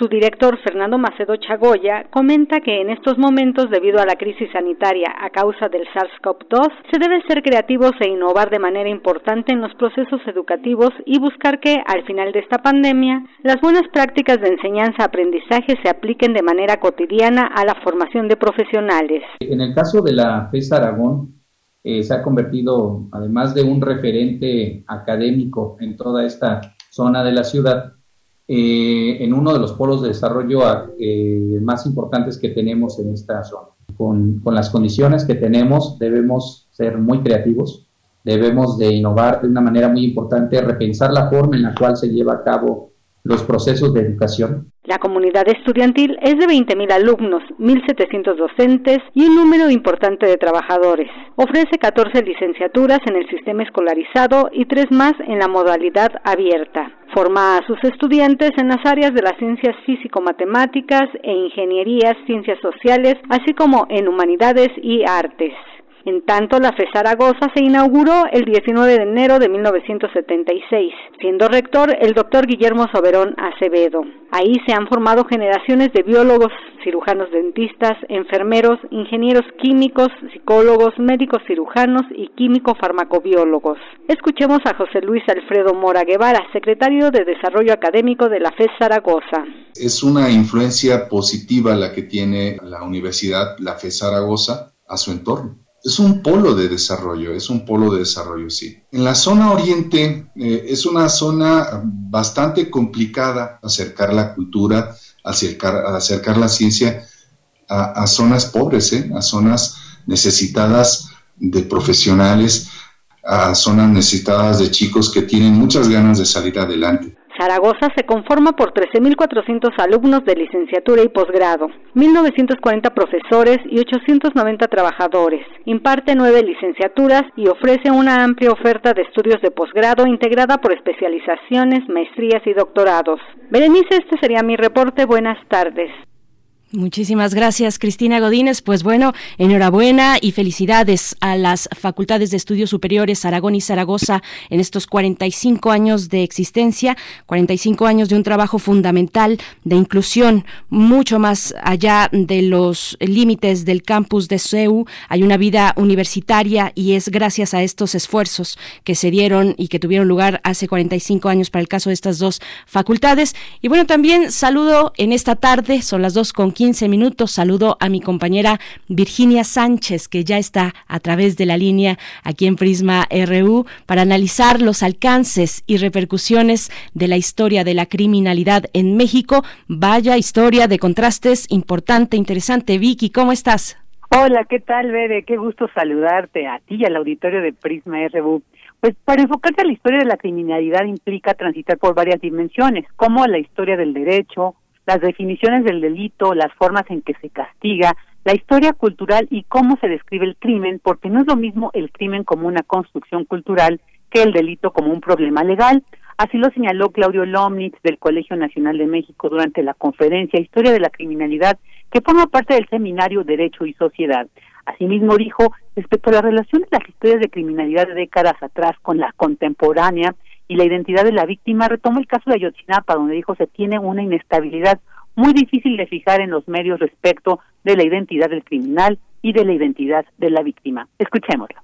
A la hora de empezar a buscar a los 43, aparecieron 18 o 19 otras fosas en Iguala, y esas 18 fosas de pronto no eran interesantes, de hecho siguen sin ser interesantes desde el punto de vista de la Procuración de Justicia en este país. Entonces, ¿quién es la víctima? ¿Quién no es la víctima? ¿Quién es una víctima digna de ser considerada una víctima en este país hoy? Es un tema inestable. Es muy difícil estabilizar la identidad de la víctima y también estabilizar la identidad del el criminal. En el caso de lo de, lo Iguala y Otzinapa, parte del asunto que, por el que se pronunció la sociedad política mexicana de manera casi de manada fue por trazar un tajo limpio entre los 43 que supuestamente serían puros porque eran estudiantes y la figura del estudiante es una figura digamos, digna de ser considerada como víctima, en tanto que la gente que pudo estar en las otras 18 fosas tiene una identidad más ambigua, no sabemos nada sobre ellos, no sabemos quiénes son. También dijo, bueno, esto refleja que yo digo, esto se parece a otros actos del pasado. Por su parte, Diego Pulido del Centro de Estudios Históricos, también del Colegio de México, señaló que la criminalidad sirve muchas veces para estudiar la violencia, la corrupción y muchos fenómenos sociales. Dijo, existe también una criminalidad urbana y financiera. Y, por ejemplo, habló sobre la relación con la historia social y política. Escuchémoslo. Y bueno, desde luego que hay que pensar que son, son fenómenos multidimensionales. Eh, aunque suene como un lugar común, creo que si no los vemos así es difícil eh, desbrozarlos. Y referíamos lo político pues a procesos simplemente de construcción del Estado, que no es necesariamente o no es exclusivamente político, pero ha hecho parte de, la historiografía, bueno, sobre México, ¿no? Esta construcción del, del, diseño institucional, etcétera, ¿no? Pues simplemente las instituciones que están en juego, ¿no? Las instituciones judiciales, ¿no? Las policiales, las penitenciarias, son componentes, querramos o no, del Estado. Porque algunas de las críticas a esta historiografía es que es estatocéntrica o estatólatra, pero vaya, creo que tampoco podríamos irnos al extremo de negar la importancia o la preponderancia de la construcción del Estado con todas, y además yo creo que también lo que hace falta en todo caso es no pensar en, un Estado que excluye normas alternas, es decir, procesos, entre comillas, de modernización, en los cuales lo ilegal se normaliza y lo ilegal también hace forma parte, digamos, de cómo se ejerce justicia, de cómo se desempeñan las policías. Bueno, Bere, auditorio, pues esto es lo que escuchamos, muchas dimensiones para analizar lo que implica saber la historia de la criminalidad. Este es mi reporte, Bere.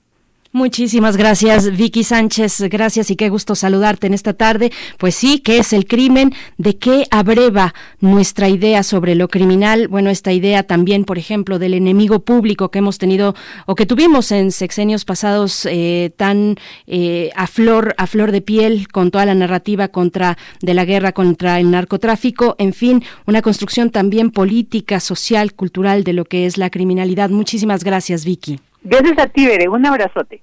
Hasta, pronto. Hasta pronto. Bien, pues aquí seguimos. Prisma RU, son las 2 de la tarde con 19 minutos. Vamos a escuchar a continuación nuestro resumen internacional de Radio Naciones Unidas, esto que se encuentra también en el portal de la ONU Noticias. Vamos a escuchar. Estas son las noticias más destacadas de las Naciones Unidas con Beatriz Barral. El director general de la OMS ha criticado la actitud egoísta de los países ricos y las farmacéuticas frente a las vacunas del COVID-19. Tan solo 25 dosis han llegado a los países más pobres, dijo Tedros Adhanom Ghebreyesus, que advirtió que el mundo está ante un catastrófico fracaso moral. Durante un discurso ante el Comité Ejecutivo de la OMS, que se reúne de forma virtual, Tedros aseguró que los países ricos están acaparando el suministro de las vacunas en detrimento de los más pobres. Ya se han administrado más de 39 millones de dosis de vacunas en al menos 49 países ricos. Solo 25 dosis se han repartido en un país pobre. No 25 millones, no 25 mil, solo 25. 25,000. Just 25. I need to be blunt. Tengo que ser franco, el mundo está al borde de un catastrófico fracaso moral y el precio de este fracaso se pagará en vidas y medios de subsistencia en los países más pobres del mundo. Tedros añadió que algunos países que tienen un discurso favorable al acceso equitativo a las vacunas en realidad están dando prioridad a sus propios acuerdos con los fabricantes, aumentando los precios y saltándose las listas de espera de suministros. El director general criticó que las farmacéuticas prefieran obtener licencias en países ricos, donde obtienen más beneficios, a enviar los datos a la OMS para una aprobación mundial. Este enfoque egoísta no solo pone en peligro a los más pobres y vulnerables del mundo, sino que también está condenado al fracaso, advirtió. Estas acciones solo prolongarán la pandemia y nuestro sufrimiento, así como las restricciones necesarias para contenerla. Por su parte, el director de la Organización Internacional para las Migraciones ha pedido que se incluya a los migrantes y desplazados, independientemente de su estatus legal, en los planes de vacunación. Escuchamos a Antonio Vitorino. No se trata de crear una prioridad para los inmigrantes, no, todo al revés. Se trata de aplicar a los migrantes mismos criterios que se aplican a los ciudadanos nacionales. Quiere decir aquellos que son más vulnerables por la edad, eh, por mm, razones de salud que tienen que ver con su estado normal. Expertos en derechos humanos pide que se rindan cuentas por el ataque violento al Capitolio de Estados Unidos y por incitar a la violencia. Los relatores de la ONU esperan que la democracia en Estados Unidos salga fortalecida de esta crisis sin dañar sus instituciones y con un compromiso renovado con el pluralismo pacífico, el Estado tanto en Internet como fuera de las redes. El presidente electo Joe Biden tomará posesión del cargo este miércoles en Washington, D.C., entre fuertes medidas de seguridad por temor a que se repitan ataques violentos. Los relatores de la ONU apoyan los resultados democráticos de las elecciones recientes e instan a los líderes políticos a hacer todo lo que esté a su alcance para reducir las tensiones y unir al país en el pleno respeto respeto a la democracia y el Estado de Derecho y la Oficina de Derechos Humanos de la ONU urge a liberar inmediatamente al opositor Alexei Navalny, detenido a su regreso a Rusia. Según informaciones de prensa, Navalny fue detenido este domingo por la policía tras aterrizar en un aeropuerto de Moscú cinco meses después de haber sido envenenado con un agente nervioso. El activista asegura que las autoridades rusas estuvieron detrás del envenenamiento con Novichok, una acusación que niega el gobierno ruso. La oficina que dirige Michelle Bachelet asegura estar profundamente consternada por la detención y reitera era su llamado a una investigación integral e imparcial sobre el envenenamiento. Hasta aquí las noticias más destacadas de las Naciones Unidas. Porque tu opinión es importante, síguenos en nuestras redes sociales, en Facebook como Prisma RU y en Twitter como arroba PrismaRU. Dos de la tarde con 24 minutos ya en este lunes 18 de enero de 2021. Tengo el gusto de presentar a Pablo Ferri en este momento. Él es periodista del diario El País, es coautor de Narcoamérica y La Tropa, La Tropa, ¿por qué mata a un soldado? Este libro que ganó, esta investigación periodística que, que ganó el premio de periodismo 2018 Javier Valdés Cárdenas. Y pues bueno, una colaboración, una coautoría con Daniela Rea. Pablo Ferri, bienvenido a Prisma RU, a Radio UNAM. ¿Cómo estás esta tarde? Hola, Berenice. Buenas tardes. Muy bien. ¿Y tú? Muy buenas tardes también, muy bien. Bueno, con este, con esta serie mm, de impresiones, de análisis, de información también que se ha dado después de aquel jueves por la noche que nos enteramos, eh, primero a través de la cuenta de Twitter y después también ya de un comunicado mucho más amplio que la Fiscalía General de la República decidió no ejercer acción penal sobre el caso del general Cienfuegos. ¿Cómo lo viste? Han avanzado los días, hemos tenido tiempo también para decantar un poco varios elementos, nuestras propias opiniones, luego de aquel asombro de la decisión de la Fiscalía. ¿Cómo viste esta decisión y cómo has visto la evolución del caso también? Bueno, yo, yo creo que eh, la única palabra posible ahora mismo para definir la evolución del caso hasta este momento es eh, desconcierto, ¿no? O sea, es todo tan extraño, desde las formas hasta el fondo, que se me hace difícil este, resumirlo en pocas palabras, en pocos conceptos. Pero bueno, este, lo que tú decías está muy bien. O sea, el jueves por la noche nos enteramos de que la Fiscalía había decidido no ejercer acción penal contra Cienfuegos, que no había, según la agencia, pruebas suficientes para hacerlo. Eh, el viernes eh, López Obrador prometió que nos iban a entregar, o que iban a hacer público, mejor dicho, eh, el documento que le había mandado la, el gobierno de Estados Unidos, en el que constaban las pruebas contra el general Cienfuegos, las pruebas que habían motivado su detención en octubre allá en Los Ángeles, en Estados Unidos. Y cuando las vimos, pues creo que fue el primer elemento del desconcierto, ¿no? Porque, bueno, seguro que todo el mundo se acuerda, eran 743 páginas de mensajes que se cambian entre presuntos integrantes del clan mafioso del H2, este grupo de presuntos delincuentes este, que alguna vez estuvieron en la órbita del, cártel de los, de los Beltrán o sea, de la mafia del Pacífico, y que en 2015, que es cuando se supone que Cienfuegos había empezado a colaborar con ellos, pues radicaban en Nayarit y tenían pues, su operación desde allí. Eh, mensajes entre integrantes de este grupo, digo, y luego además mensajes entre eh, eh, uno de los integrantes de este grupo y supuestamente Cienfuegos, ¿no? Claro, todos leyendo los mensajes nos extrañaba mucho que Cienfuegos fuera en realidad de la persona que decía la idea que era, porque se expresaba de una forma muy extraña, este por no decir directamente pues muy vulgar, este con muchas faltas de ortografía, extraña para un general de división que además tiene estudios de maestría, ¿no? Eh, todos pensamos en ese momento, creo yo, que bueno, quizá esto, lo que había mandado el gobierno de Estados Unidos era solo parte del material probatorio que tenían allá, porque en caso contrario, el caso parecía efectivamente, en fin, este muy pobre, ¿no? y, luego el día, y luego el sábado por la noche, no, perdona, ya para terminar con el recuento, digamos, el sábado por la noche la Fiscalía este eh, transparenta, divulga, digamos, el, el, el, expediente que armaron a partir de las hojas que habían mandado de Estados Unidos, de las 743 páginas de mensajes que acabo de mencionar. Y, y, todos, bueno, nos llamó mucho la atención el sábado por la noche y, creo que todos lo mencionamos con más o menos ironía en redes sociales, este, la cantidad de material que venía testado de las más de 7.000 páginas de que, de que consta el, el expediente, ¿no? Porque muchos decían, bueno, es que viene testado este, solo la parte de la información que mandó Estados Unidos porque vienen nombres, datos personales, etcétera, ¿no? Y bueno, es verdad que esas 700 y pico páginas vienen testadas, pero, pero tienen, vienen testadas muchísimas otras más, ¿no? Y en muchos casos eh, el, la información que oculta eh, el material testado eh, impide saber de qué se está hablando exactamente. A partir de ahí podemos saber muchas cosas. Y sabemos, por ejemplo, o conocemos buena parte del contenido de la declaración de Cienfuegos, sabemos que fue declarada el 9 de, junio, de enero, perdón, sabemos que el Ministerio Público o la Ministerio Público a cargo de la averiguación pre, de, la, de, la, de, la, de la investigación este no, no le hizo una sola pregunta al general, este, ni ese día ni en días siguientes. Este, no, sabemos tampoco el motivo por qué esto ocurrió así. Sabemos que, que la PG, la Fiscalía elaboró un informe eh, a partir del contenido de los mensajes, ordenaron los mensajes cronológicamente, este, luego además eh, pues depuraron un poco su contenido, tratando de, armar un relato más o menos inteligible de lo que de lo que ahí se decía.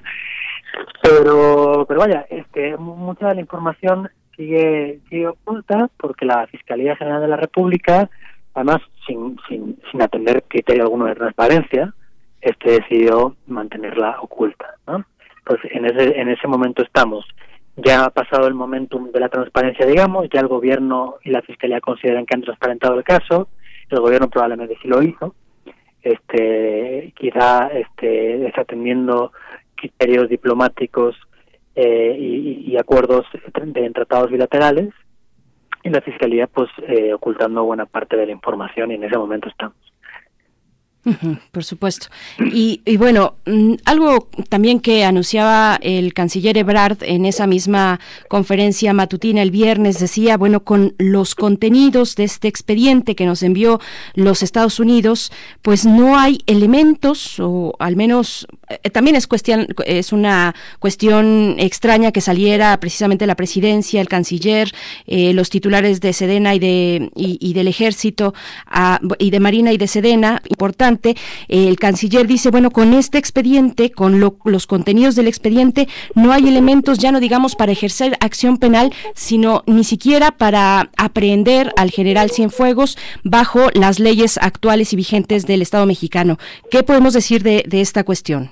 Bueno, yo creo que tiene toda la razón. O sea, es verdad que eh, lo que aparece en los mensajes no es suficiente para nada. O sea, es un material muy pobre eh, y más aún eh, después del, del, análisis que, que, hizo la fiscalía y que filtró eh, el mismo, creo que era viernes por la mañana, por la tarde, de, del material que, había recibido, pues bueno, pues estaba muy claro que no había mucho más de dónde rascar. O sea, ellos este dicen que, que en realidad la persona que aparece en los mensajes hablando como Cienfuegos no es Cienfuegos, es una persona, o sea, es, es una especie de engaño del sobrino del líder del grupo del clan mafioso, del H2, el tal H9, que tenía como objetivo sacarle dinero a su tío, el líder del cartel del H2. Este, y eso, pues bueno, lo sustentan en una serie de declaraciones de Cienfuegos, este, a partir de los mensajes que él pudo leer en, el material que, recopiló durante años el, el, gobierno de Estados Unidos, ¿no? Yo, yo, verdad, o sea, sí creo que, por eso digo que es desconcertante, porque en un primer momento todos estábamos en la idea de no puede ser, es imposible, cómo va a caerse un caso tan rápido en apenas dos meses de investigación en la, de la PGR y han dicho que una historia que llevaban años investigando en Estados Unidos no vale, es, es de nuevo impunidad, los militares tienen el control, etcétera. Y eso era un poco, yo creo que la narrativa que se está imponiendo, y creo que con razón, pero claro, luego al enterarnos de qué de, de qué había en realidad en, en ese material, pues claro, es difícil es difícil quitarle la razón al gobierno eh, eh, o, a, o, a, o, a, la fiscalía. Otra cosa es que no nos gusta que no haya transparentado su expediente, eso es otra cosa. Pero desde luego, con las pruebas que mandaron desde Estados Unidos, no había mucho más que hacer. Uh -huh. y, y lo que habría que preguntarse es si realmente son todas las pruebas. No había nada más.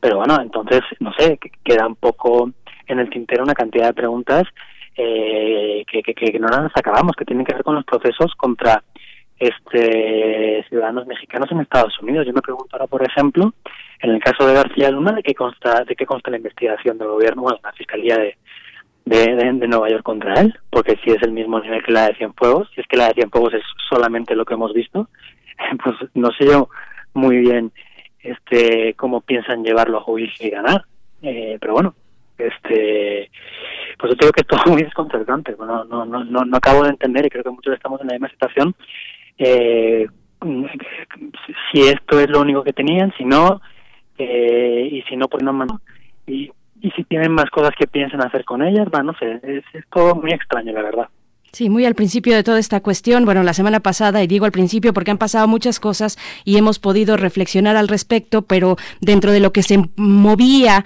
en la opinión pública, pues se, se hablaba, salían palabras como impunidad, como dónde está esa bandera enarbolada por el proyecto de la 4T para abatir la corrupción, si antes hay un caso um, supuestamente de impunidad, eh, de una demostración del poder militar, muchas cosas se han ido aclarando y diluyendo también con el paso de los días.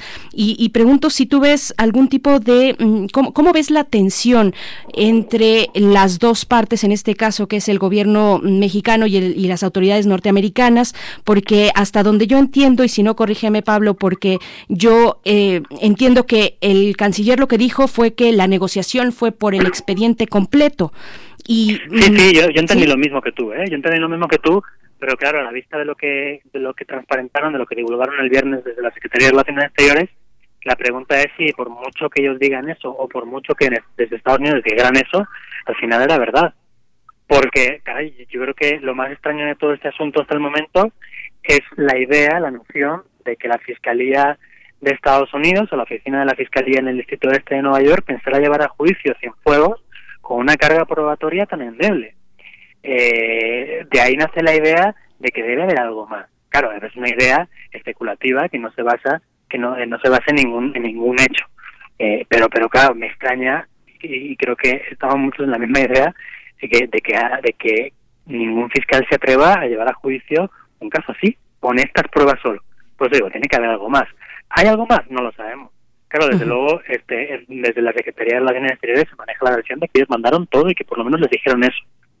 Entonces, bueno, a ver, también tengo una cosa, eh, la Fiscalía General de la República tampoco se salió en el tiesto, quiero decir, tampoco eh, eh, trató de ir más allá de lo que las pruebas marcaban, o sea, no trató de investigar eh, más eh, a Cienfuegos y su contexto de lo que aparecía o de lo que reflejaban los mensajes recopilados por las autoridades de Estados Unidos, ¿no? Y eso eh, digamos que eh, se simboliza en, en, la falta de preguntas después de la de la de, la declaración de Cienfuegos el día 9 de enero ante la ante el Ministerio Público, ¿no? O sea, no hubo ninguna intención de ir más allá de lo que las pruebas marcaban y eso sí podían haberlo hecho y tampoco entendemos por qué lo han hecho, ¿no? O sea, yo creo que ah, el gobierno mexicano, desde el punto de vista diplomático, eh, quizá haya perdido puntos o haya pensado la relación con Estados Unidos,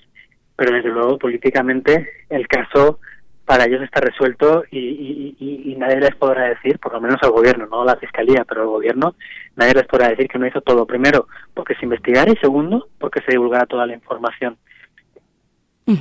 Lo que anotaba también el canciller Ebrard es que irían más allá, pero sobre otros elementos que no tienen que ver en absoluto con el general Cienfuegos, que había otros elementos dentro del expediente, pero mucho menores, por supuesto. Bueno, ¿qué más alto se podría llegar si no es con el general Cienfuegos? No, eso lo tenemos ahí, vaya de ahí para abajo, entonces es lo que podemos esperar. Siempre es importante, por supuesto, que se, eh, que se ahonde, que se profundice en un expediente de un calado como este.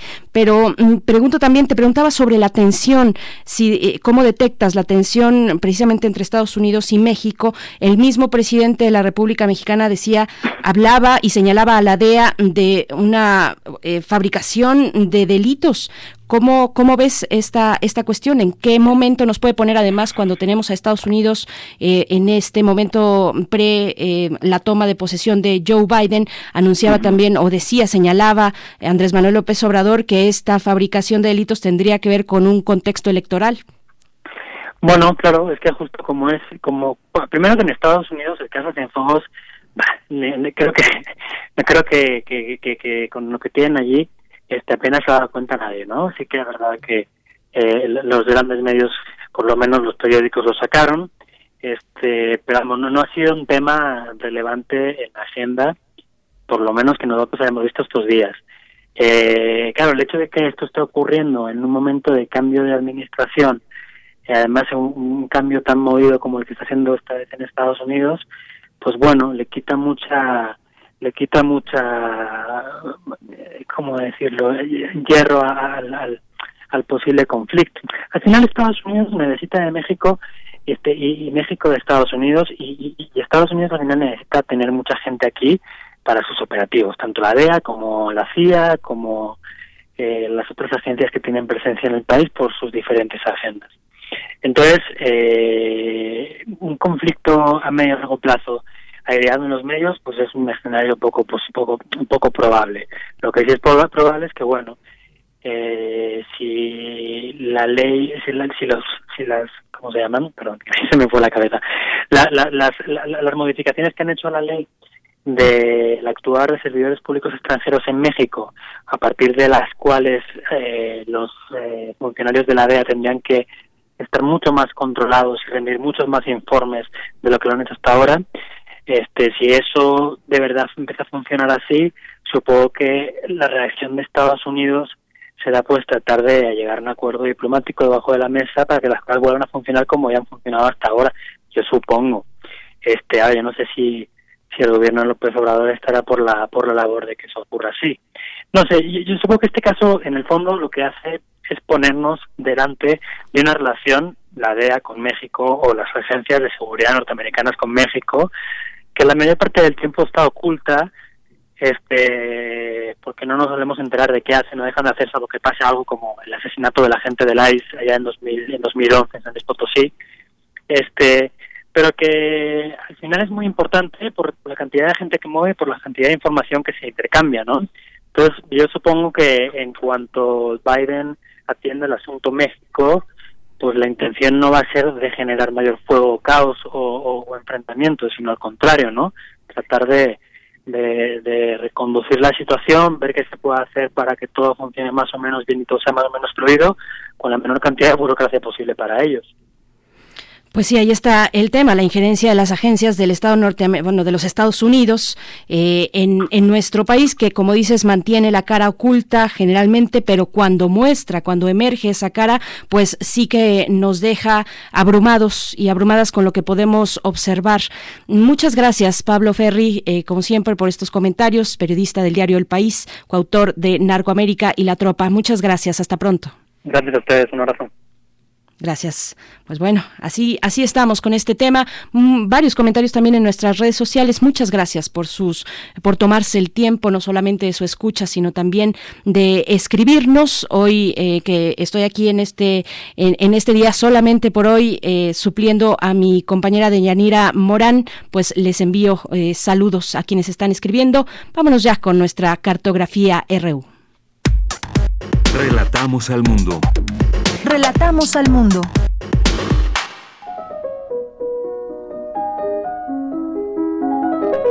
Cartografía RU con Otto Cázares. Otto Cázares, bienvenido a Prisma RU, qué gusto saludarte. Bueno, te saluda Berenice Camacho. No habíamos tenido oportunidad de coincidir en las frecuencias de Radio Universidad, pero es un gusto escucharte cuando lo hago también como audiencia y ahora en este momento detrás de los micrófonos. ¿Cómo estás este lunes, Otto? Es verdad, Berenice, es un placer saludarte por aquí y es un placer comenzar una amistad por ondas hertzianas, ¿no? Fabuloso. Así, así nos tiene la pandemia. Oye, querido, he, podido revisar algunos videos tuyos. Ya te contaré en algún momento por qué, porque sé que estás además con tus cursos y los estás eh, disponiendo en algunos espacios digitales y ha sido un deleite, ¿verdad? Escucharte, Otto Cázares, me has puesto a pensar mucho sobre el encierro de la radio, pero la capacidad de la voz de llegar muy lejos. En fin, ya tendremos oportunidad de comentarlo, pero te escuchamos con atención, Otto. Sin duda, Berenice, muchas gracias por echarle un ojo, prestarme oídos, me siento muy honrado por ello. Eh, y de verdad, es un placer saludarte por aquí. Mando un reconocimiento con afecto a quienes nos acompañan todos los lunes. Este es el, el tercero de los comentarios que dedico a Dante, porque el año 2021 lo celebra. 1321 se cumplen 700 años de su desaparición biológica, pero 700 años también de su presencia de siglos. La comedia, poema supremo, fue bautizada como divina por Giovanni Boccaccio y consta de 100 cantos, 34 infernales, 33 del purgatorio y 33 del paraíso. El comentario anterior yo lo dejé en puntos suspensivos y les hablaba de las ilustraciones que al final de sus días realizó el pintor Sandro Botticelli, más de un siglo después de la muerte de Dante. Estas ilustraciones constan de 94 dibujos para una edición ilustrada de la comedia, donde la más célebre ilustración de Botticelli es El embudo del infierno, en ese dibujo Botticelli da un detalladísimo seguimiento del curso infernal de Dante y Virgilio, extraordinario en rigor y precisión, y que fue concebido precisamente para acompañar a la lectura. Yo en algunos cursos recomiendo leer Los Cantos del Infierno con el dibujo de Botticelli por un lado, precisamente. Las alturas poéticas y la filosofía compleja de la comedia filosofía en ropajes de poesía, tiene desde luego muchos antecedentes. Uno de estos antecedentes es el diálogo platónico de título Fedón del siglo IV antes de nuestra era. Es ese diálogo donde Sócrates está esperando la muerte, condenado a beber cicuta, y lejos de apresurarse a emprender la huida, Sócrates discurre para serenar a sus discípulos desesperados por, salvar, por salvarlo sobre qué hay después de la muerte. Les da explicaciones de la estructura del Hades, del reino del más allá, afirma que el alma vive después de la muerte y todo lo hace mientras acaricia los rizos de su discípulo Fedón. Por eso el diálogo de el diálogo recibe ese título. Sócrates describe el lugar donde las almas moran. Describe la laguna Aquerusia en la que confluyen todas las almas y de ahí se reparten hacia otras lagunas u otros ríos subterráneos, ríos de fuego, la estigia, el cosito y todo ello en un complejo acuoso donde sometidas a un juicio a las almas se les asigna el río o la laguna que les corresponde. Las corrientes acuosas movilizan a las almas de modo que todo el subsuelo está en movimiento. Pero otra de las semillas del infierno de Dante, además del Fedón, es el libro sexto de la Eneida, la obra de su maestro elegido y guía por el infierno, por el purgatorio, pero no por el paraíso, Virgilio. En ese libro sexto de la Eneida, que es el eje y centro de la obra, leemos el descenso de Eneas al submundo, guiado por la Sibila de Cumas, para ver con sus propios ojos el destino deparado a las almas después de la muerte. Se accede al submundo por Cumas, el norte de Nápoles, que es la morada de, Sibila, de la Sibila de Cumas, precisamente. Es una caverna de 100 corredores. El acceso al Averno se logra por medio de un pasaporte, una rama dorada, una especie de linterna mística que debe llevarse en la mano. Virgilio no hace distinciones en su obra entre ríos y lagunas. En este punto, la influencia virgiliana en Dante, pues no es determinante, disculpen la rima y sin querer, donde sí lo es, donde sí es determinante, es en la imaginación del lugar de los remordimientos que imagina Virgilio, por ejemplo, ese olmo gigante donde habitan todos los sueños vanos, colgados del follaje. Aparece en el submundo de Virgilio Caronte, que cruza el Aqueronte y esto permanece en Dante, las turbas agolpándose, la idea del gentío vociferante, los bajidos sin fin, Minos como juez escuchando los relatos de cada uno y discerniendo sus delitos y sus penas. En Virgilio también hay un bosque de lágrimas, la existencia del tártaro, que es una gran cima u oquedad, que es el lugar de los penitentes imperdonables, que en Dante se convierte en el Malevolya. Dante, como vemos, recibió muchos temas de la tradición, pero como gran poeta que era, no estaba maniatado por la tradición. Reconfigura, reestructura una cartografía infernal y lo puebla de modo novedoso. Es la suya una fundición de concepciones homéricas, platónicas, virgilianas e islámicas incluso, como estudió el sabio Miguel Asín Palacios. El infierno de Dante tiene forma de embudo, su vértice es el centro de la Tierra, de modo que la profundidad del infierno es el radio del globo terráqueo. Y en la cima de la bóveda de este embudo se halla Jerusalén. Este embudo está dividido en nueve círculos o nueve niveles, como ustedes prefieran, niveles que giran como un roto martillo y que se van angostando conforme se desciende. Este es el itinerario de Dante y Virgilio y que ustedes pueden ver en el dibujo de Botticelli. Hay en este embudo ríos de agua, de sangre, hay lagunas, fortalezas, bastiones, ciudades. El primer círculo es el limbo, donde se hallan los censurados por el cielo y el infierno, puesto que no han entrado propiamente dicho. Se encuentra en el limbo el tradicional Aqueronte, con Caronte el barquero, se encuentra ahí el castillo noble. En el segundo círculo encontramos al gobernador Minos, que es el juez de los malditos, los glotones, los sensuales. En el tercero, pues encontramos a Cerbero, y ahí cae una eterna lluvia y un granizo. El, el, cuarto, por ejemplo, y esto es muy interesante, es el gobierno de Plutón. Imagínense ustedes, el antiguo emperador de todo el imperio, pues con la reestructuración de Dante solamente le toca el cuarto círculo. Los súbditos de Plutón son los avaros y así. El séptimo círculo está subdividido en diez bollas y así.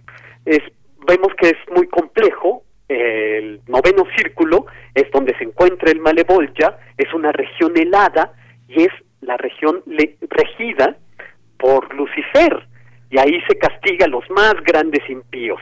Ahí puso Dante a Bonifacio VIII. Hay que recordar que en la comedia están reflejados los odios de Dante, está reflejado la amargura del exilio, porque cuando Bonifacio VIII asumió el pontificado, aprovechó que el trono imperial estaba vacío y quiso instaurar en Europa una teocracia. Surgieron revueltas en el partido güelfo, del que Dante era integrante, dando lugar al exilio de los más críticos. Dante encontró la maravillosa oportunidad de vengarse de Bonifacio VIII, registrándolo en su poesía en el Malevolya, imagínense. La forma, el tamaño y el lugar del infierno de Dante, con sus medidas exactas, fue tema de investigación académica, nada menos que de Galileo Galilei, que dio un par de conferencias en la importante Academia Florentina sobre la cartografía infernal.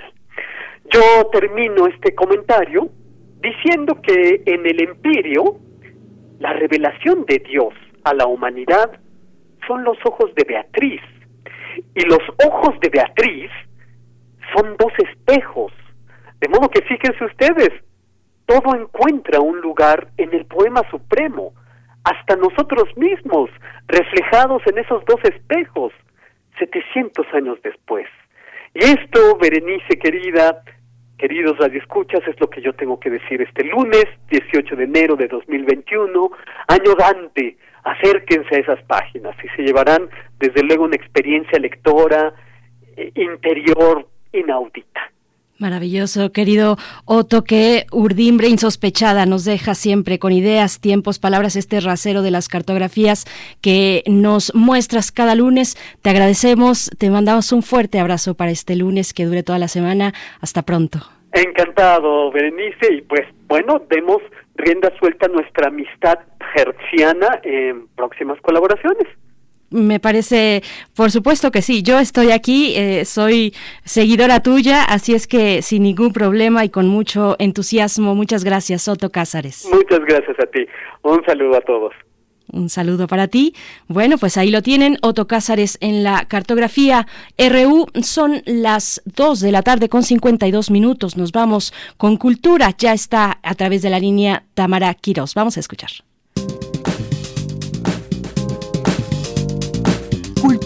RU.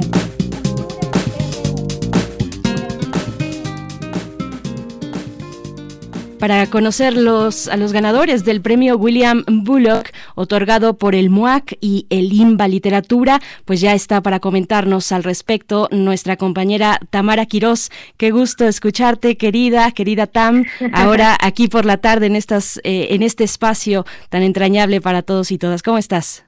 El gusto también es mío, querida Berenice Camacho. Gusto escucharte a esta hora del día en este espacio radiofónico. Por supuesto, saludarte y compartir contigo estos micrófonos. Oye, aprovecho también para saludar a los que nos acompañan a través de las frecuencias de Radio UNAM.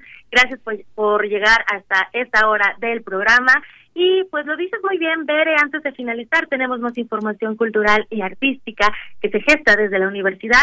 Y les comparto que en el marco de la cátedra extraordinaria William Bullock en Museología Crítica, la Secretaría de Cultura del Gobierno de México y el Instituto Nacional de Bellas Artes y Literatura, a través de su Coordinación Nacional de Artes Visuales, en alianza con la máxima casa de estudios, han anunciado a los ganadores del premio William Bullock 2020. Este premio, que se entrega de manera, de manera anual, reconoce a proyectos preocupados por la creación de plataformas comunes de convivencia y resiliencia desde una noción crítica y expandida del museo. Bere, al respecto conversamos con Julio García Murillo, él es subdirector de programas públicos del Museo Universitario Arte Contemporáneo, el MUAC, y esto nos comparte sobre el galardón. Escuchemos.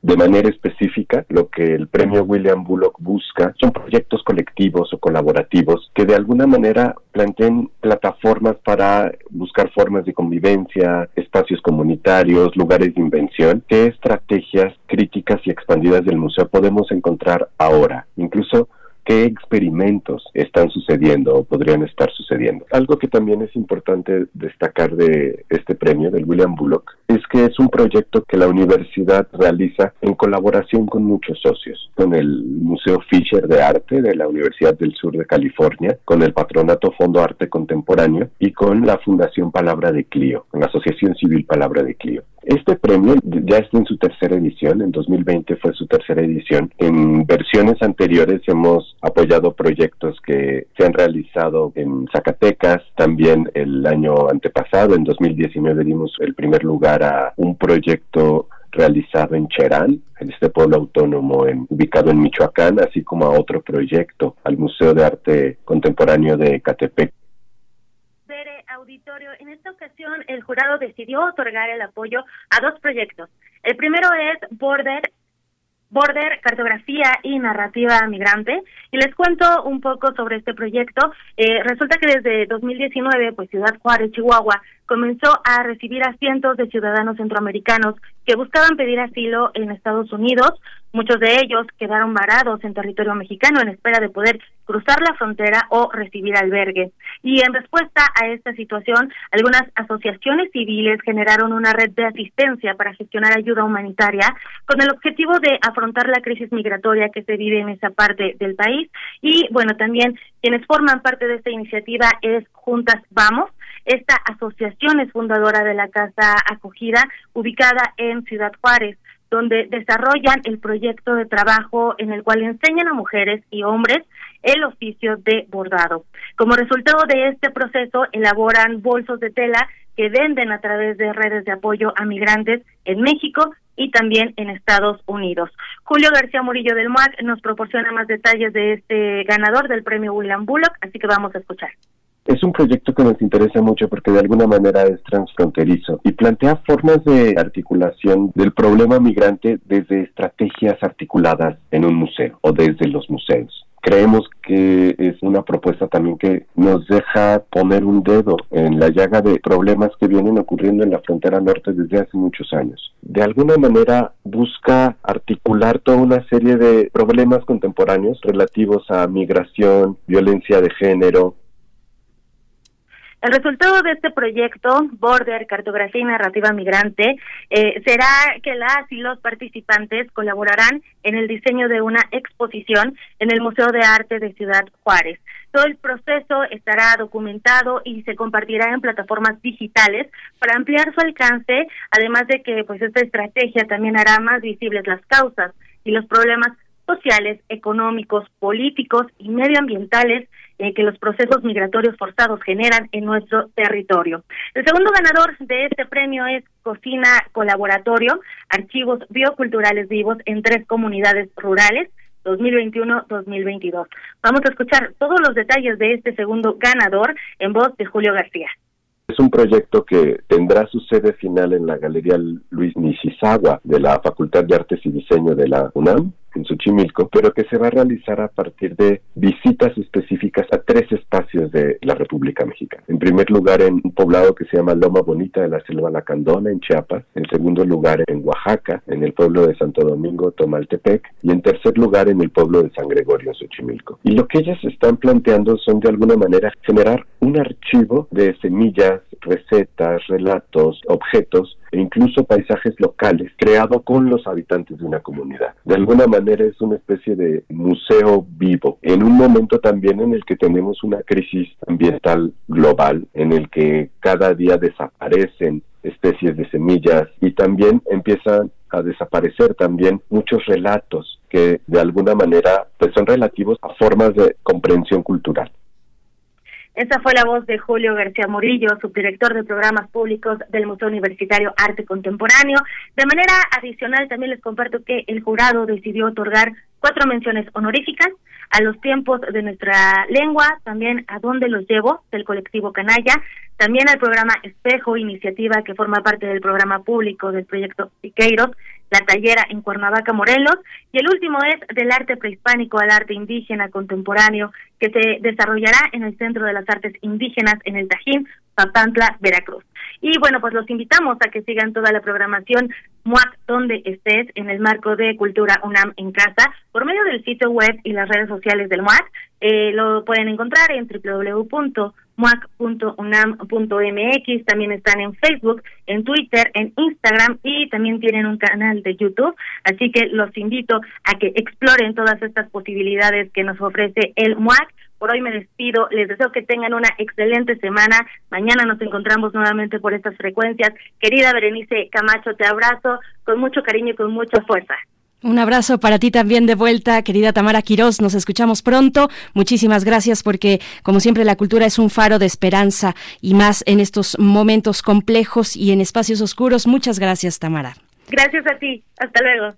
Y bueno, ya son las 3 de la tarde en este lunes 18 de enero. Yo me despido. Mañana aquí eh, la titular de este espacio, como de costumbre, de Yanira Morán. Yo soy Berenice Camacho. Ha sido un gusto para mí haber compartido con ustedes, haberles acompañado aquí en Prisma RU. Muchas gracias a Cabina, donde ya está Andrés Ramírez en los controles técnicos, Rodrigo Aguilar en la producción y en la asistencia de producción Denise Licea. Nos quedamos, les invitamos a quedarse aquí en Radio UNAM. Gracias. Esto fue Prisma, donde relatamos al mundo.